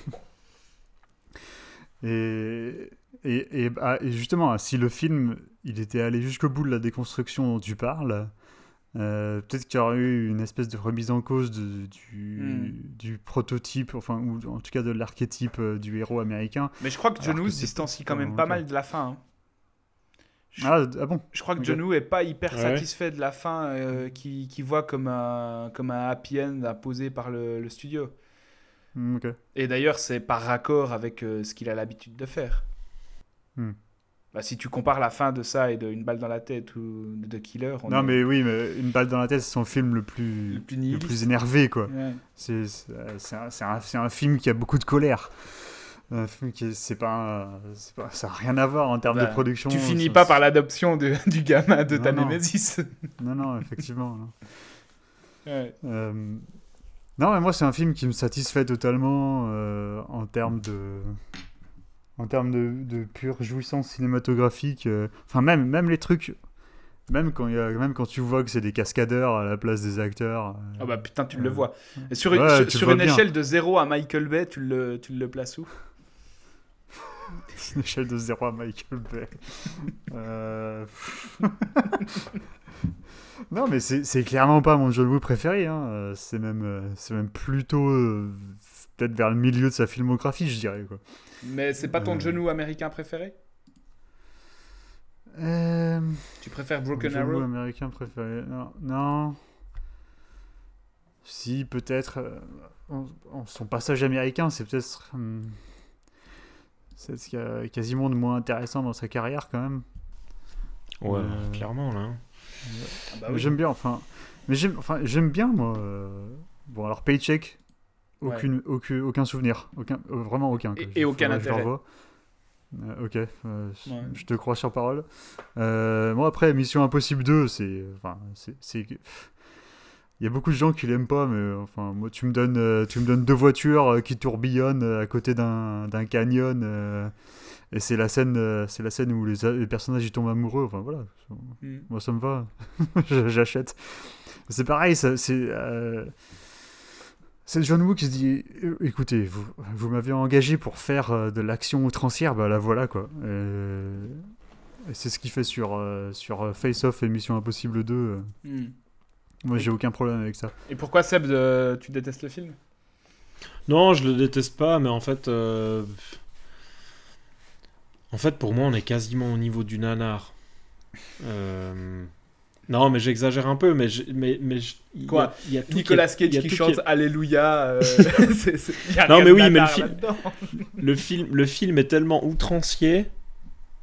Et, et, enfin, et- et cl- clairement, tu vois qu'ils assument absolument l'outrance totale du film, que ça, ça, ça vire quasiment au nanar par moment. Puis, ce qui fait que c'est marrant, mais euh, ça me fatigue aussi un petit peu parce que je suis pas et vraiment de loin pas le plus grand fan de John Woo. J'ai jamais, euh, enfin. j'ai jamais, en fait, j'ai jamais ultra adhéré à. Même, même s'il y, a de très- même s'il y a de très belles choses, et puis que clairement son approche a, changé, euh, enfin, a pas mal révolutionné l'action. euh, Enfin, pour moi, c'est gros, c'est gros classiques. Enfin, The Killer et compagnie, j'ai un peu tendance à m'ennuyer en fait devant. Je crois au final que. Enfin, c'est juste pour faire une petite aparté, hein, mais je crois que chez John Woo, euh, ce que je préfère, ça doit être les Red Cliff. Hmm. Donc euh, on est un peu, euh, on, on sort déjà un peu de ce qu'il a, ce qu'il a fait connaître quoi. Puis Hardboil parce que c'est marrant de finir pendant 50 minutes dans un hôpital à tirer sur des handicapés, mais ouais. Bref. Euh, Ouais, de killer et une balle dans la tête, moi je trouve ça quand même énorme. mais- Hmm, Une balle dans la tête surtout. c'est- Ouais. Il faudrait que je le revoie, ça fait hyper Bah, longtemps que je l'ai c'est pas de- vu. puis même de, de Killer, c'est Melville, euh, c'est Melville revisité euh, à Hong Kong. c'est- Je trouve ça extraordinaire. Ouais, il faut, il faut que je réessaye, mais c'est vraiment, c'est vraiment pas un, un cinéaste vers lequel je, je vais hyper volontiers en fait. Euh, j'ai jamais, je crois que j'ai, à, part- à part, à part Redcliffe que j'adore vraiment, il n'y a pas, y a pas grand chose chez lui où euh, je suis complètement euh, euh, fanatique. Mais bref, euh, Face Off. Face Off, euh, bon, c'est marrant, c'est marrant, c'est- excessif parce que t'as deux acteurs qui, de toute façon, jouent comme des planches, euh, qui en font euh, 15 fois trop, et du coup, euh, enfin, du coup, c'est, au, final, au final, je crois que c'est surtout ça qui, qui, qui- j'aime bien avec ce film, c'est que c'est vraiment un véhicule pour Nicolas Cage qui, qui fait n'importe quoi, et, qui fait n'importe quoi, mais qui fait n'importe quoi dans un cadre euh, qui permet de, de... En fait, en fait il, est, il a tellement tendance à vite, être, à vite être exubérant et du coup à être fatigant euh, que là, avec le cadre du film, euh, avec John Woo, qui lui aussi est complètement ex- exubérant dans son approche de l'action, dans, dans sa manière de gérer ce script, ben, du coup ça, ça passe assez bien. quoi. Mais c'est aussi pour ça que Nicolas Cage passait assez bien chez Michael Bay. Mm. Euh, alors que alors qu'il a il a fait tout un tas d'autres films où euh, où il continue de jouer euh, il continue de jouer comme un camion dans un magasin de porcelaine et euh, et ça devient insupportable au bout de 10 minutes quoi Euh, mais voilà moi j'ai pas enfin pas une pas une passion euh. Euh, je crois qu'en fait tu disais, tu disais Thomas que euh, cette, euh, la question de l'identité sexuelle se retrouvait dans tous les films de ce corpus. On t'écoute sur euh, Face Off. Bah, euh, t'as- quand même, t'as quand même John Travolta qui a envie de baiser sa fille, quoi. Voilà, c'est ça. ouais. C'est- l'angle que j'avais en tête, moi aussi. Et c'est, et c'est quand même, c'est quand même un enjeu à un moment donné entre les deux personnages de savoir euh, qui baise la copine de l'autre. Ouais. Mais, mais j'avoue que sur le plan intellectuel, ça va pas beaucoup plus loin.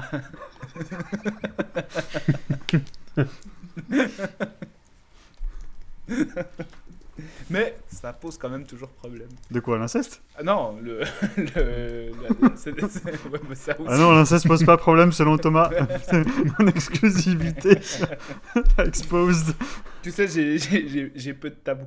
Mais non, le, je dis, ça, ça- ça sera forcément à un moment donné un enjeu du film, euh, même si c'est, euh, si on, si on en retient que l'aspect le plus primitif. euh, à un moment donné, il sera question de comment tu vis la sexualité de l'autre.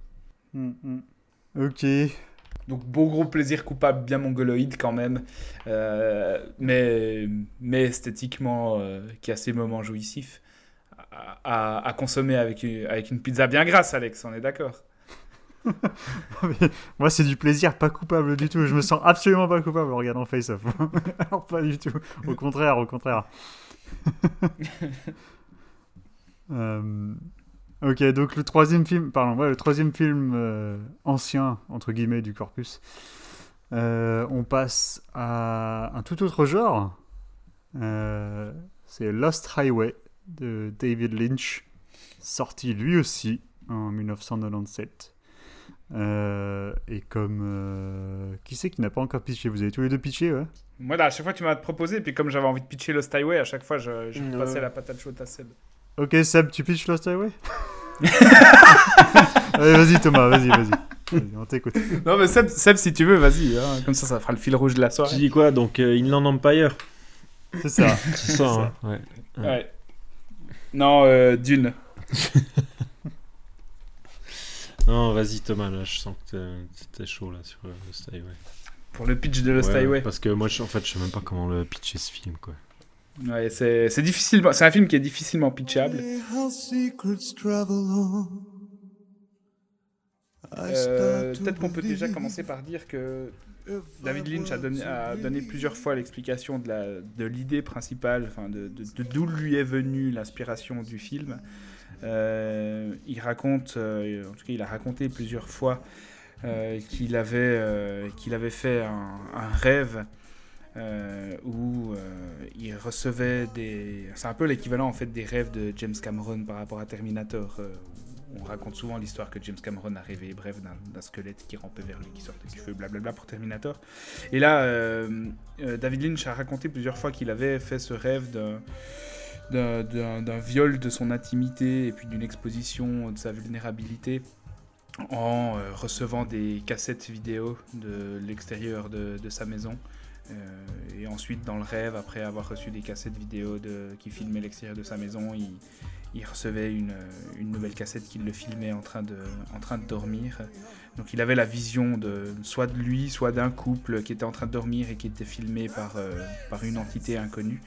Donc il a d'abord eu ce- ce- cette vision-là, ce rêve-là, et puis ensuite il raconte, il a raconté aussi plusieurs fois qu'un jour il était chez lui et l'in- l'interphone a sonné, ça a sonné, il va à l'in- à l'interphone et quelqu'un lui aurait dit est-ce que je parle bien à Dave? Euh, Et Lynch dit bah oui.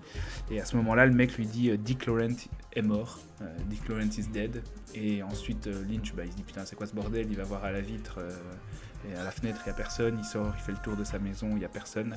Et en fait, bah, c'est exactement le début du film, de Lost Highway. C'est-à-dire qu'on a, on a quelqu'un qui est chez lui, qui est joué par Bill Pullman, qui, euh, qui s'appelle Fred Madison dans le film, qui est un saxophoniste, habite Los Angeles dans une villa plutôt cossue d'architecte. Et euh, bah, ça sonne chez lui et il y a un mec à l'interphone qui lui dit, on voit pas, on voit pas qui est cette personne qui lui dit ça, mais qui lui dit Dick Laurent is dead. Et hum, ensuite, euh, on va euh, ben, accompagner ce personnage euh, de Fred Madison dans son couple qui bat de l'aile avec euh, Patricia Arquette.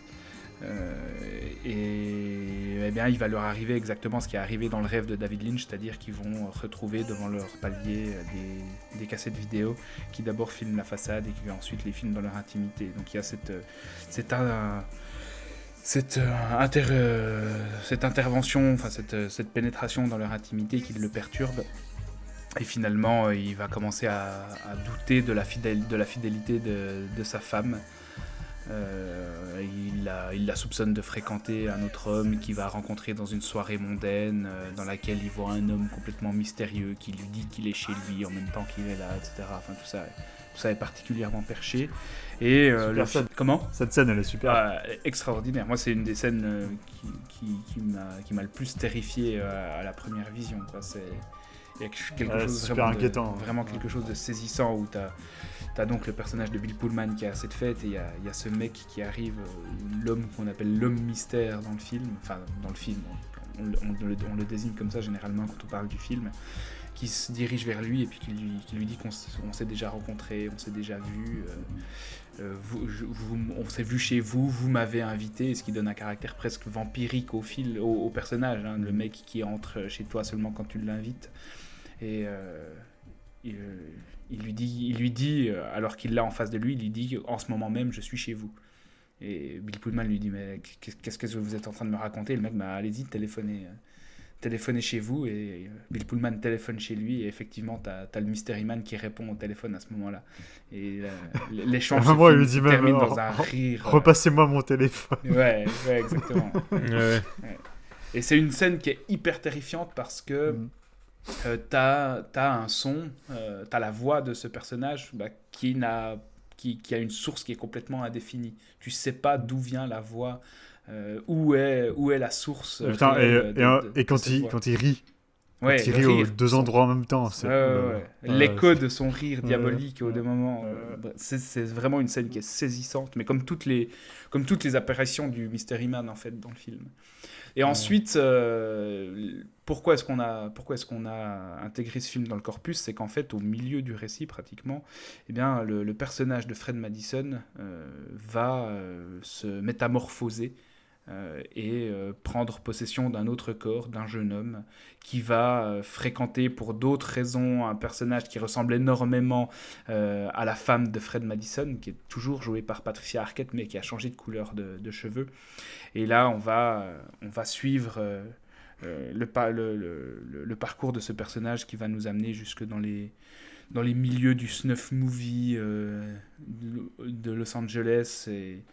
Et en fait, on a ce trip, un peu ce- cette déroute, euh, ce trip intense. euh, et cette, euh, fugue psycho, psychologique, psychotrope euh, entre les, différents personnages.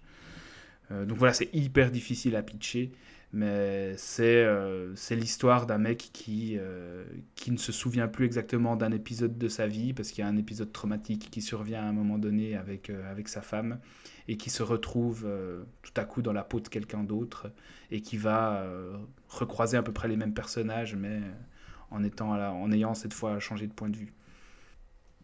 C'est en fait, je pense qu'on peut, on, peut dire que Lost Highway, c'est un film noir d'horreur, puisqu'on retrouve tous les archétypes du film noir, la femme fatale, euh, le caïd, euh, le un pornographe, un amant manipulé. Et c'est vraiment une relecture du film noir. On pense beaucoup à, on pense beaucoup à En quatrième vitesse d'Aldrich ou à Assurance sur la mort de Wilder.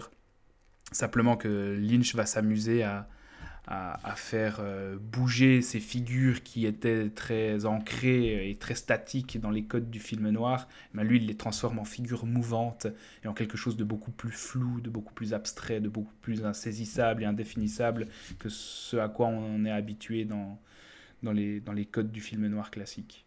Donc c'est un film noir du XXe siècle psychédélique. Je pense qu'on pourrait, pourrait un peu vous- et mélanger aussi à, du cinéma d'horreur, parce que moi c'est un des films qui m'avait le plus traumatisé quand je l'ai vu. Ouais, il y, fou- il y a des scènes qui sont assez boulantes, ouais, qui, qui sont assez, euh, assez efficaces en termes d'horreur. Euh, on, va, on va rapidement euh, noter que c'est le seul film euh, du corpus qu'on a aujourd'hui qui ne repose pas sur euh, un précepte de science-fiction pour, euh, pour euh, justifier euh, le changement corporel, quoi, la perte euh, Non, parce qu'en fait, parce qu'en fait, c'est c'est exclusivement psychologique ou psychiatrique, parce Voilà. que l'am- l'ambition de David Lynch, c'est de, de retranscrire un peu le, la déstructuration de la, de la personnalité que tu peux ressentir euh, éventuellement dans la schizophrénie. euh, des, avec des, ouais, avec une schizophrénie qui est à la fois psychique et à la fois physique. En fait, c'est ça aussi la, la particularité du film, c'est que la, la déstructuration de l'identité ici, elle est physique et elle est psychologique. Et de- du coup, euh, dans ce film-là, on tourne beaucoup aussi autour de. Eh ben, je sais pas si on peut parler d'identité sexuelle, mais en tout cas, euh, le, le sexe joue une part importante de euh, la dérive psychologique. Bah, euh, énormément, parce qu'en fait, tu, Ouais. sens très, tu sens très vite, enfin, tu comprends très vite que implicitement, enfin, en tout cas, implicitement, on te fait comprendre que le personnage de Fred Madison, donc le saxophoniste, est impuissant, en tout cas, n'arrive plus à satisfaire euh, sexuellement euh, son épouse. Impotent. Et- Comment? Non, non, vas-y, continue, excuse-moi. Et il se retrouve ensuite dans le corps d'un jeune homme qui apparemment a encore toute sa virilité. Donc, euh, et, et ensuite, en plus, t'es plongé dans l'univers du snuff euh, et du, du, du porno euh, à Los Angeles, dans, dans, dans la villa de, de mecs qui, qui, qui réalisent des pornos extrêmement violents. Donc, ouais, la question de la sexualité, elle est centrale. ouais. Ah, c'est un, film que. c'est un- J'ai pas vu tout la filmo de Lynch. C'est un film que. C'est un, film que j'aime bien et je sais que bon, Lynch il aime pas trop euh, surexpliquer ses films ou les expliquer tout court. Mais c'est un des films qui me pose le moins de problèmes, je trouve, en termes de, de logique narrative et interprétative. Quoi. Par rapport auquel? Par rapport à Mulholland Drive, par exemple. Parce que moi, j'ai Euh, sou- souvent l'habitude de parler de Lost Highway comme un brouillon un peu de Mulholland Drive. Enfin, brouillon, c'est pas du tout péjoratif, mais c'est un, c'est un peu le, le galop d'essai de, pour Mulholland Drive, même si je préfère dans l'absolu euh, Lost Highway, mais on retrouve énormément de Bah, choses. Mulholland Drive, il m'avait, il m'avait vraiment beaucoup plus désorienté en fait. Mm, mm. Narrativement. et, euh, Là, là, je trouve que Lost Highway, on s'y retrouve quand même assez. C'est moins cryptique ou c'est plus facilement décodable. ouais. ouais. Mm. Ouais, ouais, Bon, après Mulholland Drive, il a le problème pour lui d'être euh, d'être un pilote de série télé qui a été Ouais. transformé en film. Ouais. Donc euh, forcément, c'est plus cryptique parce qu'il aurait dû être développé euh, sur une, une plus longue durée, quoi. Mm. Je pense, je, je sais pas, je sais pas à quel point ça a porté préjudice au film, mais enfin, pour moi, ça, une fois que tu l'as vu deux trois fois, tu puis que t'as as cette idée en tête que ça aurait pu être une série derrière, tu enfin tu réalises pourquoi euh, t'as as tout plein de personnages qui sont lancés dans tous les sens et qu'il n'y a pas grand chose qui est résolu quoi. Donc, Mm. alors que alors que Lost Highway, même s'il est cryptique, même si à, même si à chaque fois que je le revois, je enfin tout d'un coup tu vas interpréter certaines choses d'une autre manière il y a quand même il y a quand même tout qui se tout qui finit par euh, par se boucler quoi t'as- enfin chaque personnage a, a- a- a une, une histoire qui euh, qui s'ouvre qui se termine euh, etc quoi Mm. Moi, j'aime bien euh, ce que. Enfin, en termes de mise en scène, c'est un film qui est aussi euh, assez aisément euh, abordable. Dans la scène dont on parlait tout à l'heure avec le l'homme mystère, euh, ça se passe dans une, ça se passe dans, pendant une fête où il y a de la musique euh, euh, assez vivante. Euh. Putain, quand la musique diminue, en fait, quand le dialogue Mm. entre, euh, entre Bill Pullman et l'homme mystère commence, t'as la musique qui, qui s'estompe. Enfin, rien que cet effet-là. euh, Mm, jusqu'à disparaître. Ouais. Euh, c'est comme comme si euh, c'est comme si la la diégèse du film se pliait en fait au, À la euh, psychologie du à personnage. la psychologie du personnage Ouais. ouais, absolument absolument ça c'est cool ça et euh, voilà donc tout euh, comment il s'appelle déjà? Fred c'est ça? Euh, tout l'univers. Donc Bill Pullman qui s'appelle Fred dans le film son univers il est quand même assez euh, clos un peu glauque enfin c'est surtout des couleurs sombres euh, surtout des intérieurs. Voilà quand on passe à Pete euh, c'est plutôt l'inverse quoi. C'est plutôt tourné en, extérieur en journée. Ça respire beaucoup plus au niveau mise en scène Bah, déjà, à déjà part, sa, euh, première, sa première rencontre avec euh, le personnage joué par Patricia Arquette, qui est là, Mm. la femme d'un mafieux à ce moment-là, sur This Mm. Magic Moment de Lou Reed, c'est c'est aussi un moment extraordinaire de cinéma. Ça. euh, euh,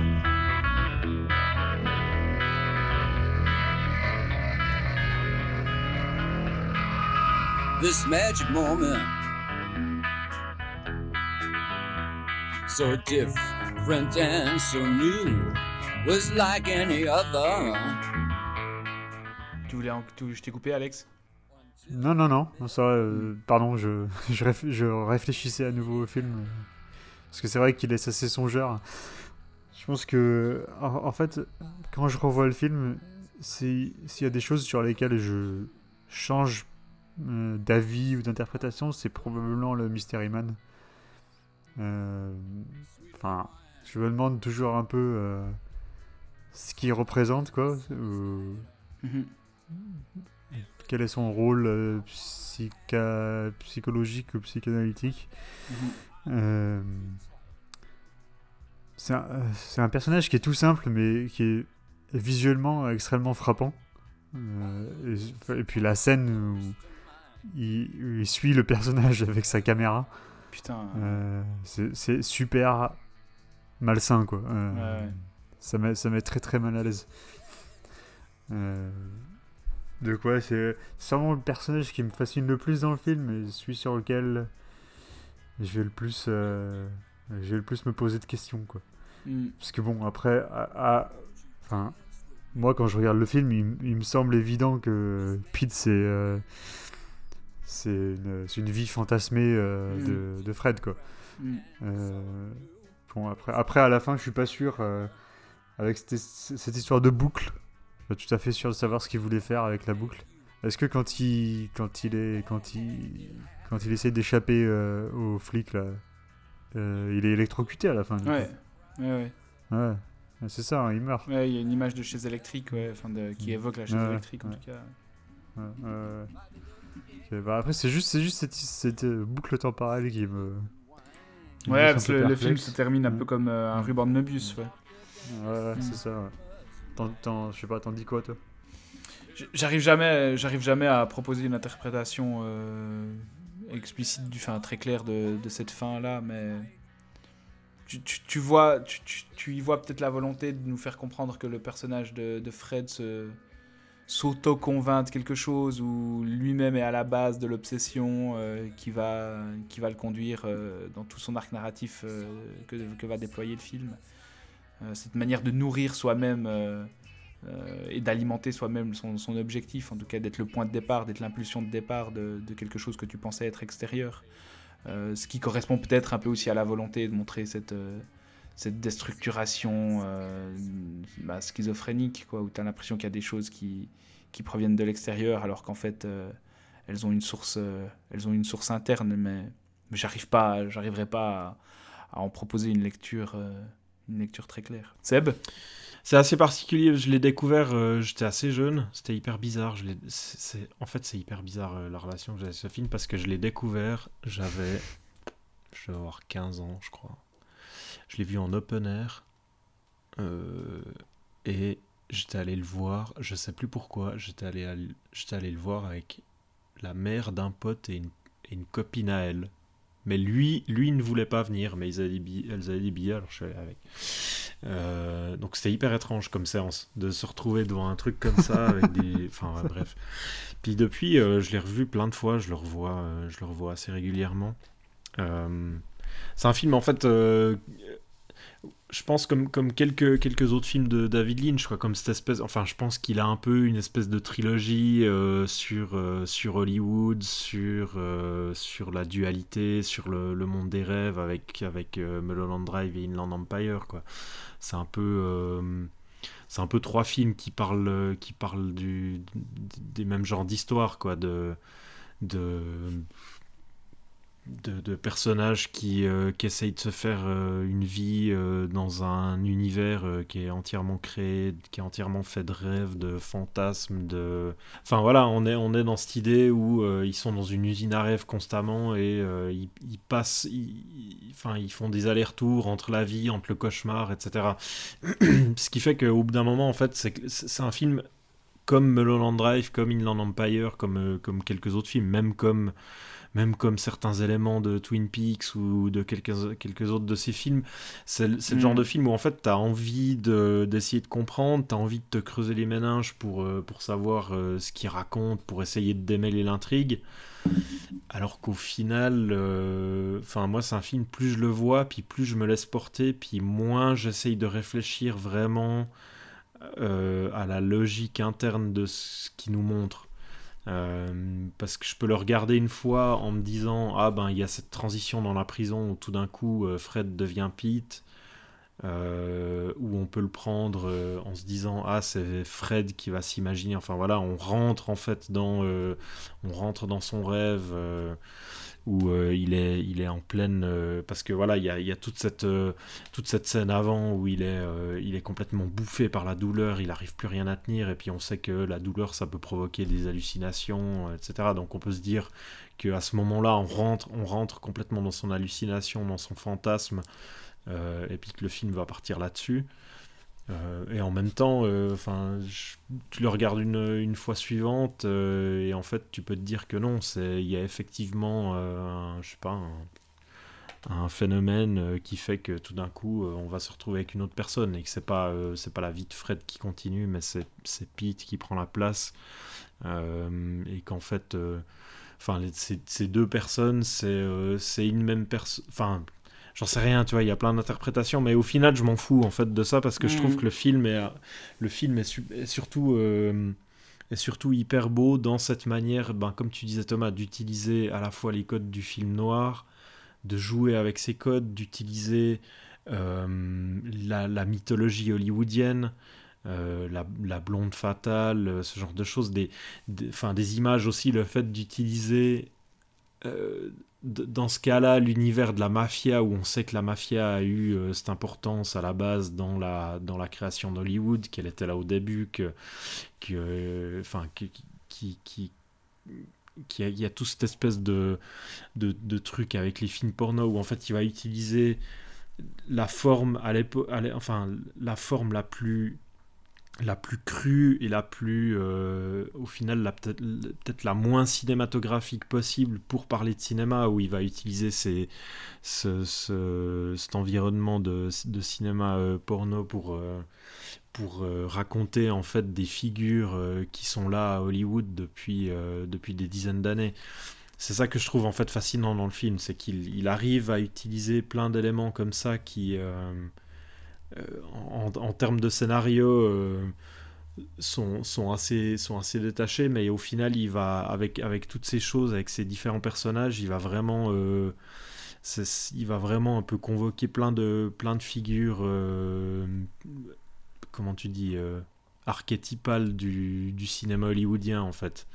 Puis, enfin, pour moi, c'est aussi ce qui fait que Lost Highway, euh, dans cette, euh, cette espèce de trilogie informelle, euh, c'est euh, c'est celui qui reste le plus, le plus réussi et le plus émouvant surtout. Ce que je retrouve un peu moins dans, dans Drive et encore moins dans Inland Empire, qui lui est tellement, tellement sur l'abstraction et sur le cauchemar que je, décroche un peu. Mais Lost Highway, je trouve qu'il y a un truc, il y a un truc ultra émouvant qui se, dé- qui se dégage sur la fin en fait. Alors que toute la, toute la première moitié du film est assez froide, on a vraiment... En fait, en fait c'est ça qui est hyper beau, c'est que c'est... Avec, avec tous les allers-retours, tous les trucs un peu bizarres, les, les La les- nature les composite, différentes, euh, euh, interprétations, mm. ouais, c'est ça. Au final, ce qui est hyper beau, je trouve, dans le film, c'est que tu, tu commences sur un couple qui, euh, qui est un peu dysfonctionnel, pas enfin tu vois tu qu'il y a une relation qu'il y a quelque chose mais tout est montré de manière assez détachée. Tu as l'impression que qu'ils arrivent jamais vraiment à, discuter enfin à être à être au même niveau de communication. Et en fait tu passes par tous ces espèces d'allers-retours par tout ce, ce- ce parcours hyper labyrinthique pour avoir un couple qui se retrouve complètement à la fin mais sous une forme différente quoi euh, puis je trouve intéressant dans, dans, dans ce que ça raconte au niveau ben, justement de l'usine à rêve euh, hollywoodienne, euh, etc. Quoi. Hmm. Pour moi, ça. Moi, je crois. je- tu, tu, tu mets. Tu mets le doigt sur ce qu'il y a d'hyper important avec le film et puis avec le cinéma de David Lynch en général. C'est-à-dire que tu peux essayer d'en faire des lectures euh, très précises, euh, très référencées intellectuellement. Tu peux y voir euh, une relecture d'Orphée, d'Eurydice, où Orphée va rechercher Mhm, Eurydice en enfer, etc. Enfin, tu peux faire tout ça, mais en fait, je pense que la volonté première de Lynch, c'est quand même de te plonger dans un état sensoriel précis qui est celui de la déstructuration mentale et de la décomposition de la, de la psyché, euh, que ce soit par un trouble euh, schizophrénique, que ce soit par la métamorphose, Mhm. on sait qu'il adore Kafka aussi.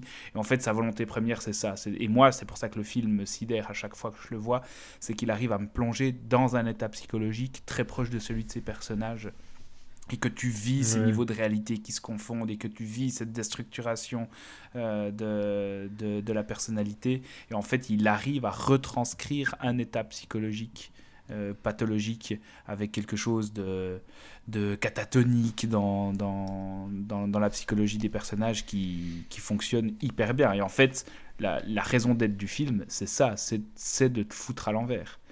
Et je pense que, je pense que c'est la meilleure manière de, le recevoir et de l'interpréter. ouais. Surtout, moi, je le. Enfin, ce qui, me. Ce qui me. Ce qui m'a vraiment euh, retourné la dernière fois que je l'ai vu, ça, ça remonte à pas très longtemps en plus. Euh, c'est qu'on a, on a ce personnage de Fred au début qui est, euh, qui est, vraiment assez froid, assez détaché, pas, euh, pas super sympa, qui va, qui va subir un truc horrible. Enfin, toute la, toute la partie où on découvre le, le meurtre de sa femme, sa mise en prison, etc., est vraiment euh, hyper éprouvant.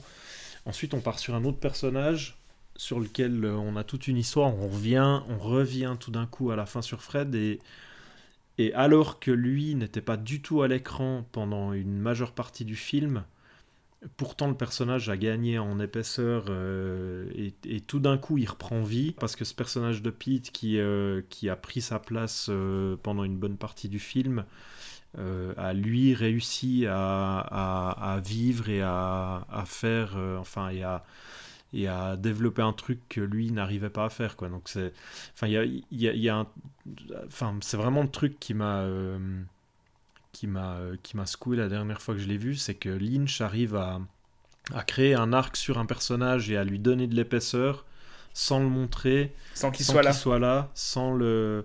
Et c'est aussi un truc euh, qu'il arrivait très bien à faire en fait avec, euh, avec, euh, enfin qu'il avait déjà fait avec Twin Peaks, avec le personnage de, Avec de Laura Palmer. quoi. Euh, D'une manière différente parce que parce qu'on, enfin parce que Laura Palmer, tout le monde en parle dans Twin Peaks, mais là il, il y, a, il y a un truc un peu similaire quoi que je trouve assez euh, Mm. extraordinaire. ouais. Puis surtout il y a ce truc, enfin moi que je, que, que j'adore chez Lynch, c'est que t'as vraiment c'est que c'est des, c'est des films, euh, comment tu dis, c'est des films mondes où, où Mm. Enfin, il n'y a rien d'autre qui existe en dehors de, de, son film où enfin, tu, repères un peu toutes ces références, toutes ces inspirations, les trucs, mais il arrive à donner une telle cohérence à tout ça sans jamais donner l'impression de faire de la citation ou de juste lâcher des choses euh, que du coup le, le film existe vraiment entièrement par lui-même et tu, tu T'as pas besoin de te poser de questions de savoir dans quel, euh, dans quel niveau de réalité tu peux être ou quoi que ce soit parce que euh, c'est absolument pas l'intérêt qui- qu'il y a là quoi. Un peu comme, euh, un peu comme chez Luc Besson. Exactement. Un peu Comme chez Luc Besson, ouais. Ouais. On conclut? Donc on a parlé aujourd'hui de euh, la remise en cause de l'identité euh, à travers euh, différents appareils cinématographiques et narratifs. Euh, donc chez Possessor, on est dans le dans bah, la possession corporelle euh, corporatiste. Euh, dans The Hidden, on est plus dans voilà série B science-fiction parasitique. Chez Volteface, c'est tout simplement l'échange de visages. Et chez Lost Highway, donc, on est dans la fugue psychologique. En tout cas, dans, dans tous les films qui traitent euh, de, cette thématique, il y a euh, un degré plus ou moins euh, important dans- la volonté de faire se demander euh, au spectateur euh, qu'est-ce que qu'est-ce que renvoie l'image qui est à l'écran en fait, à qui on a affaire et par rapport au personnage, au niveau diégétique, euh, où se situe le personnage par rapport à ses désorientations euh, identitaires.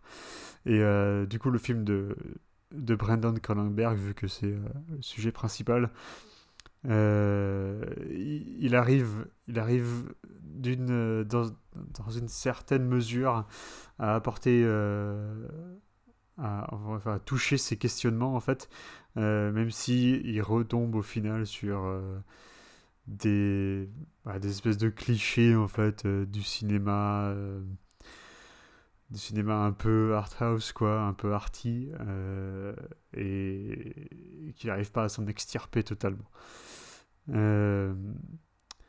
Parce qu'au final, le possesseur du titre, c'est la corporation qui possède le personnage de Andrea Riseborough. Et on se dit, waouh, j'avais pas du tout vu venir. Euh, mais c'est un film plutôt, c'est un film plutôt, euh, plutôt intéressant. Moi, moi, moi, je conseille de, de s'y attarder si, euh, si on a le temps.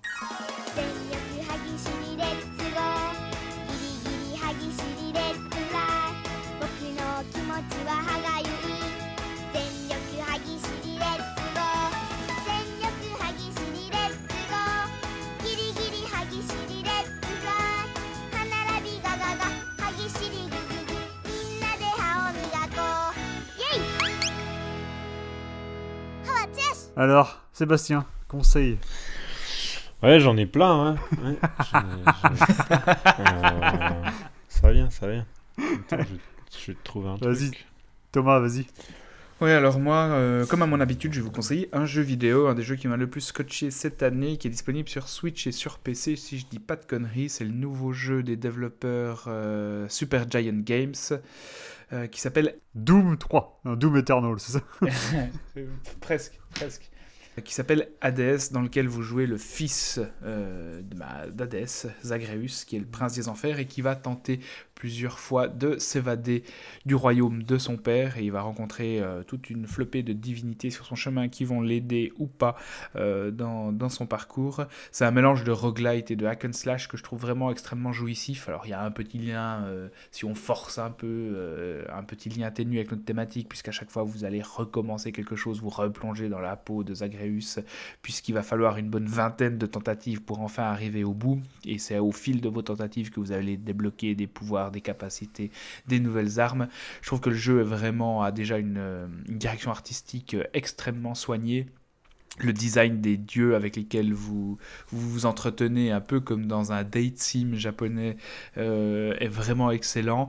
Et puis le, gameplay est aux petits oignons, c'est absolument grisant de prendre, euh, de dominer peu à peu les, les différentes techniques, les différentes armes. Euh, donc c'est c'est vraiment une des excellentes surprises euh, vidéoludiques de cette année. Donc ça s'appelle Hades. Et si vous aimez euh, le hack and slash et le dungeon crawler et que vous n'avez pas peur des crampes au pouce, euh, vous pouvez vous ruer dessus parce que ça a un goût de reviens-y comme peu de jeux en ont. Merci Thomas. Euh, je... C'est pas la première fois que je parle de Spectrum Films, mais euh, le 21 décembre. Là, ils ont annoncé du lourd là. hein. Ouais, ouais, mais le 21 décembre, il y a un Blu-ray de Raiding the Mountain de King Who qui va sortir. Alors, c'est un remaster 2K euh, du film. Euh, si je me trompe pas, la première fois qu'il est, euh, sort en, francophonie, en Blu-ray. Et le, le coffret intégrera également un autre film de King Who qui s'appelle All the Kingsmen que je n'ai pas vu, euh, mais qui est, donc apparemment c'est la première fois au monde qui sortira euh, en Blu-ray. Euh, voilà, donc comme d'habitude avec Spectrum, pas mal de, de, de bonus assez alléchants, donc des commentaires audio, des interviews et un livre de plus de 200 pages sur King Who que vous ne trouverez que dans ce coffret. Donc c'est un peu cher. Euh, c'est 55, 55 euros. euros, hein. Ouais. Ça, ça, je suis d'accord. euh, mais ça devrait être un beau produit et euh, surtout un produit qui potentiellement ne sera pas disponible très longtemps. Donc le film Raining in the Mountain, c'est au 15e siècle en Chine, il y a une, un, bonze euh, bouddhiste qui, euh, qui veut trouver un successeur et donc il invite plusieurs, euh, plusieurs, plusieurs, dignitaires pour l'aider. Et certains d'entre eux, en fait, ils veulent récupérer un vieux parchemin légendaire qui se trouve dans le temple. Et donc ça mène à voilà, des intrigues, des intrigues euh, qui comprennent des trahisons, euh, des meurtres, euh, etc.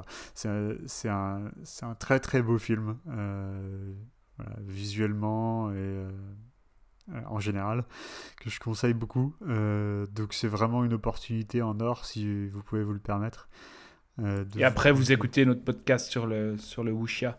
Exactement, on mentionne euh, King Wu euh, quelques fois. Voilà, donc ça s'appelle Raining in the Mountain chez Spectrum Films. Et vous pouvez le précommander, ça sort le 21 décembre 2020. Voilà. Seb, t'as un truc qui t'est venu en tête ce- que tu peux dire sans- Oui, je-. Ouais, ouais, ouais, ouais, j'ai retrouvé quelque chose en fait. Il y, a, euh, il y a un peu plus d'un mois, il y a une nouvelle édition là sortie chez Carlotta de, euh, qui est sortie du film Les Révoltés de l'an 2000 de Narciso Ibanez Serrador. Je sais plus si on l'avait mentionné, je me demande. Euh, qui est un film de 1970 et des poussières. Je sais plus par cœur. 76, si je me trompe pas.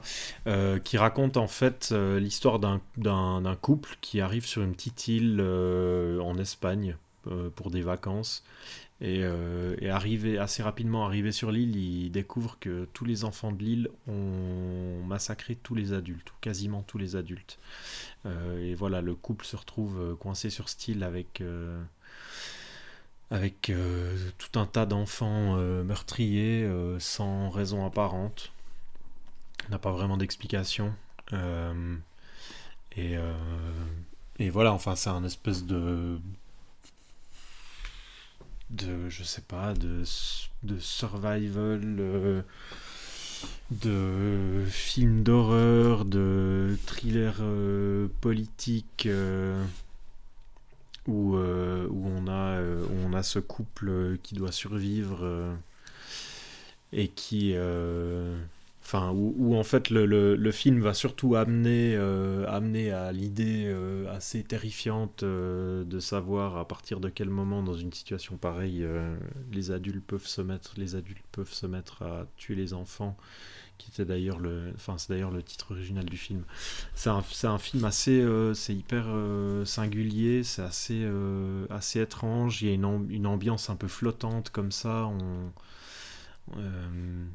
C'est hyper beau, c'est tout le temps noyé, euh, noyé dans le soleil. Euh, ça, ça vaut vraiment euh, le coup d'œil. Puis là, avec la, nouvelle, restauration, je pense que ce sera d'autant plus beau. Quoi. Mais moi, ça fait un bail que je l'ai pas revu, donc je, voilà, je me base un peu sur des tout vieux souvenirs, mais c'est vraiment, un film assez, assez singulier qui a été tourné en Espagne. J'imagine qu'il y avait aussi un, J'imagine qu'il y a aussi un, un propos politique assez, euh, euh, assez costaud euh, derrière, vu, le, vu la situation de l'Espagne des années 70. euh. Donc voilà. mais d'ailleurs, Carlotta en ce moment, enfin, juste pour faire une aparté vite fait, mais Carlotta en ce moment sont vraiment en feu. Ils sortent une quantité de trucs incroyables les uns derrière les autres. Notamment la condition humaine de Kobayashi en coffret. Les conditions de l'homme, ouais, euh, ouais. Ouais, ouais, la Ah, condition mais de Tom- l'homme, Tom- Thomas, t'aimes surtout leur euh, débat sur leur page Facebook, c'est ça? Ah bah oui. Ah oui.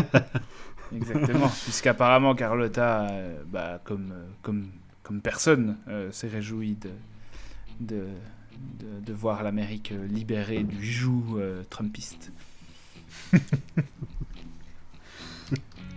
Bon, merci d'avoir écouté. C'était Exposed, épisode 14, consacré à Possessor et aux ramifications filmiques de la remise en cause identitaire. On vous dit à bientôt pour de nouvelles aventures cinématographiques. Au revoir. Ciao. Ciao.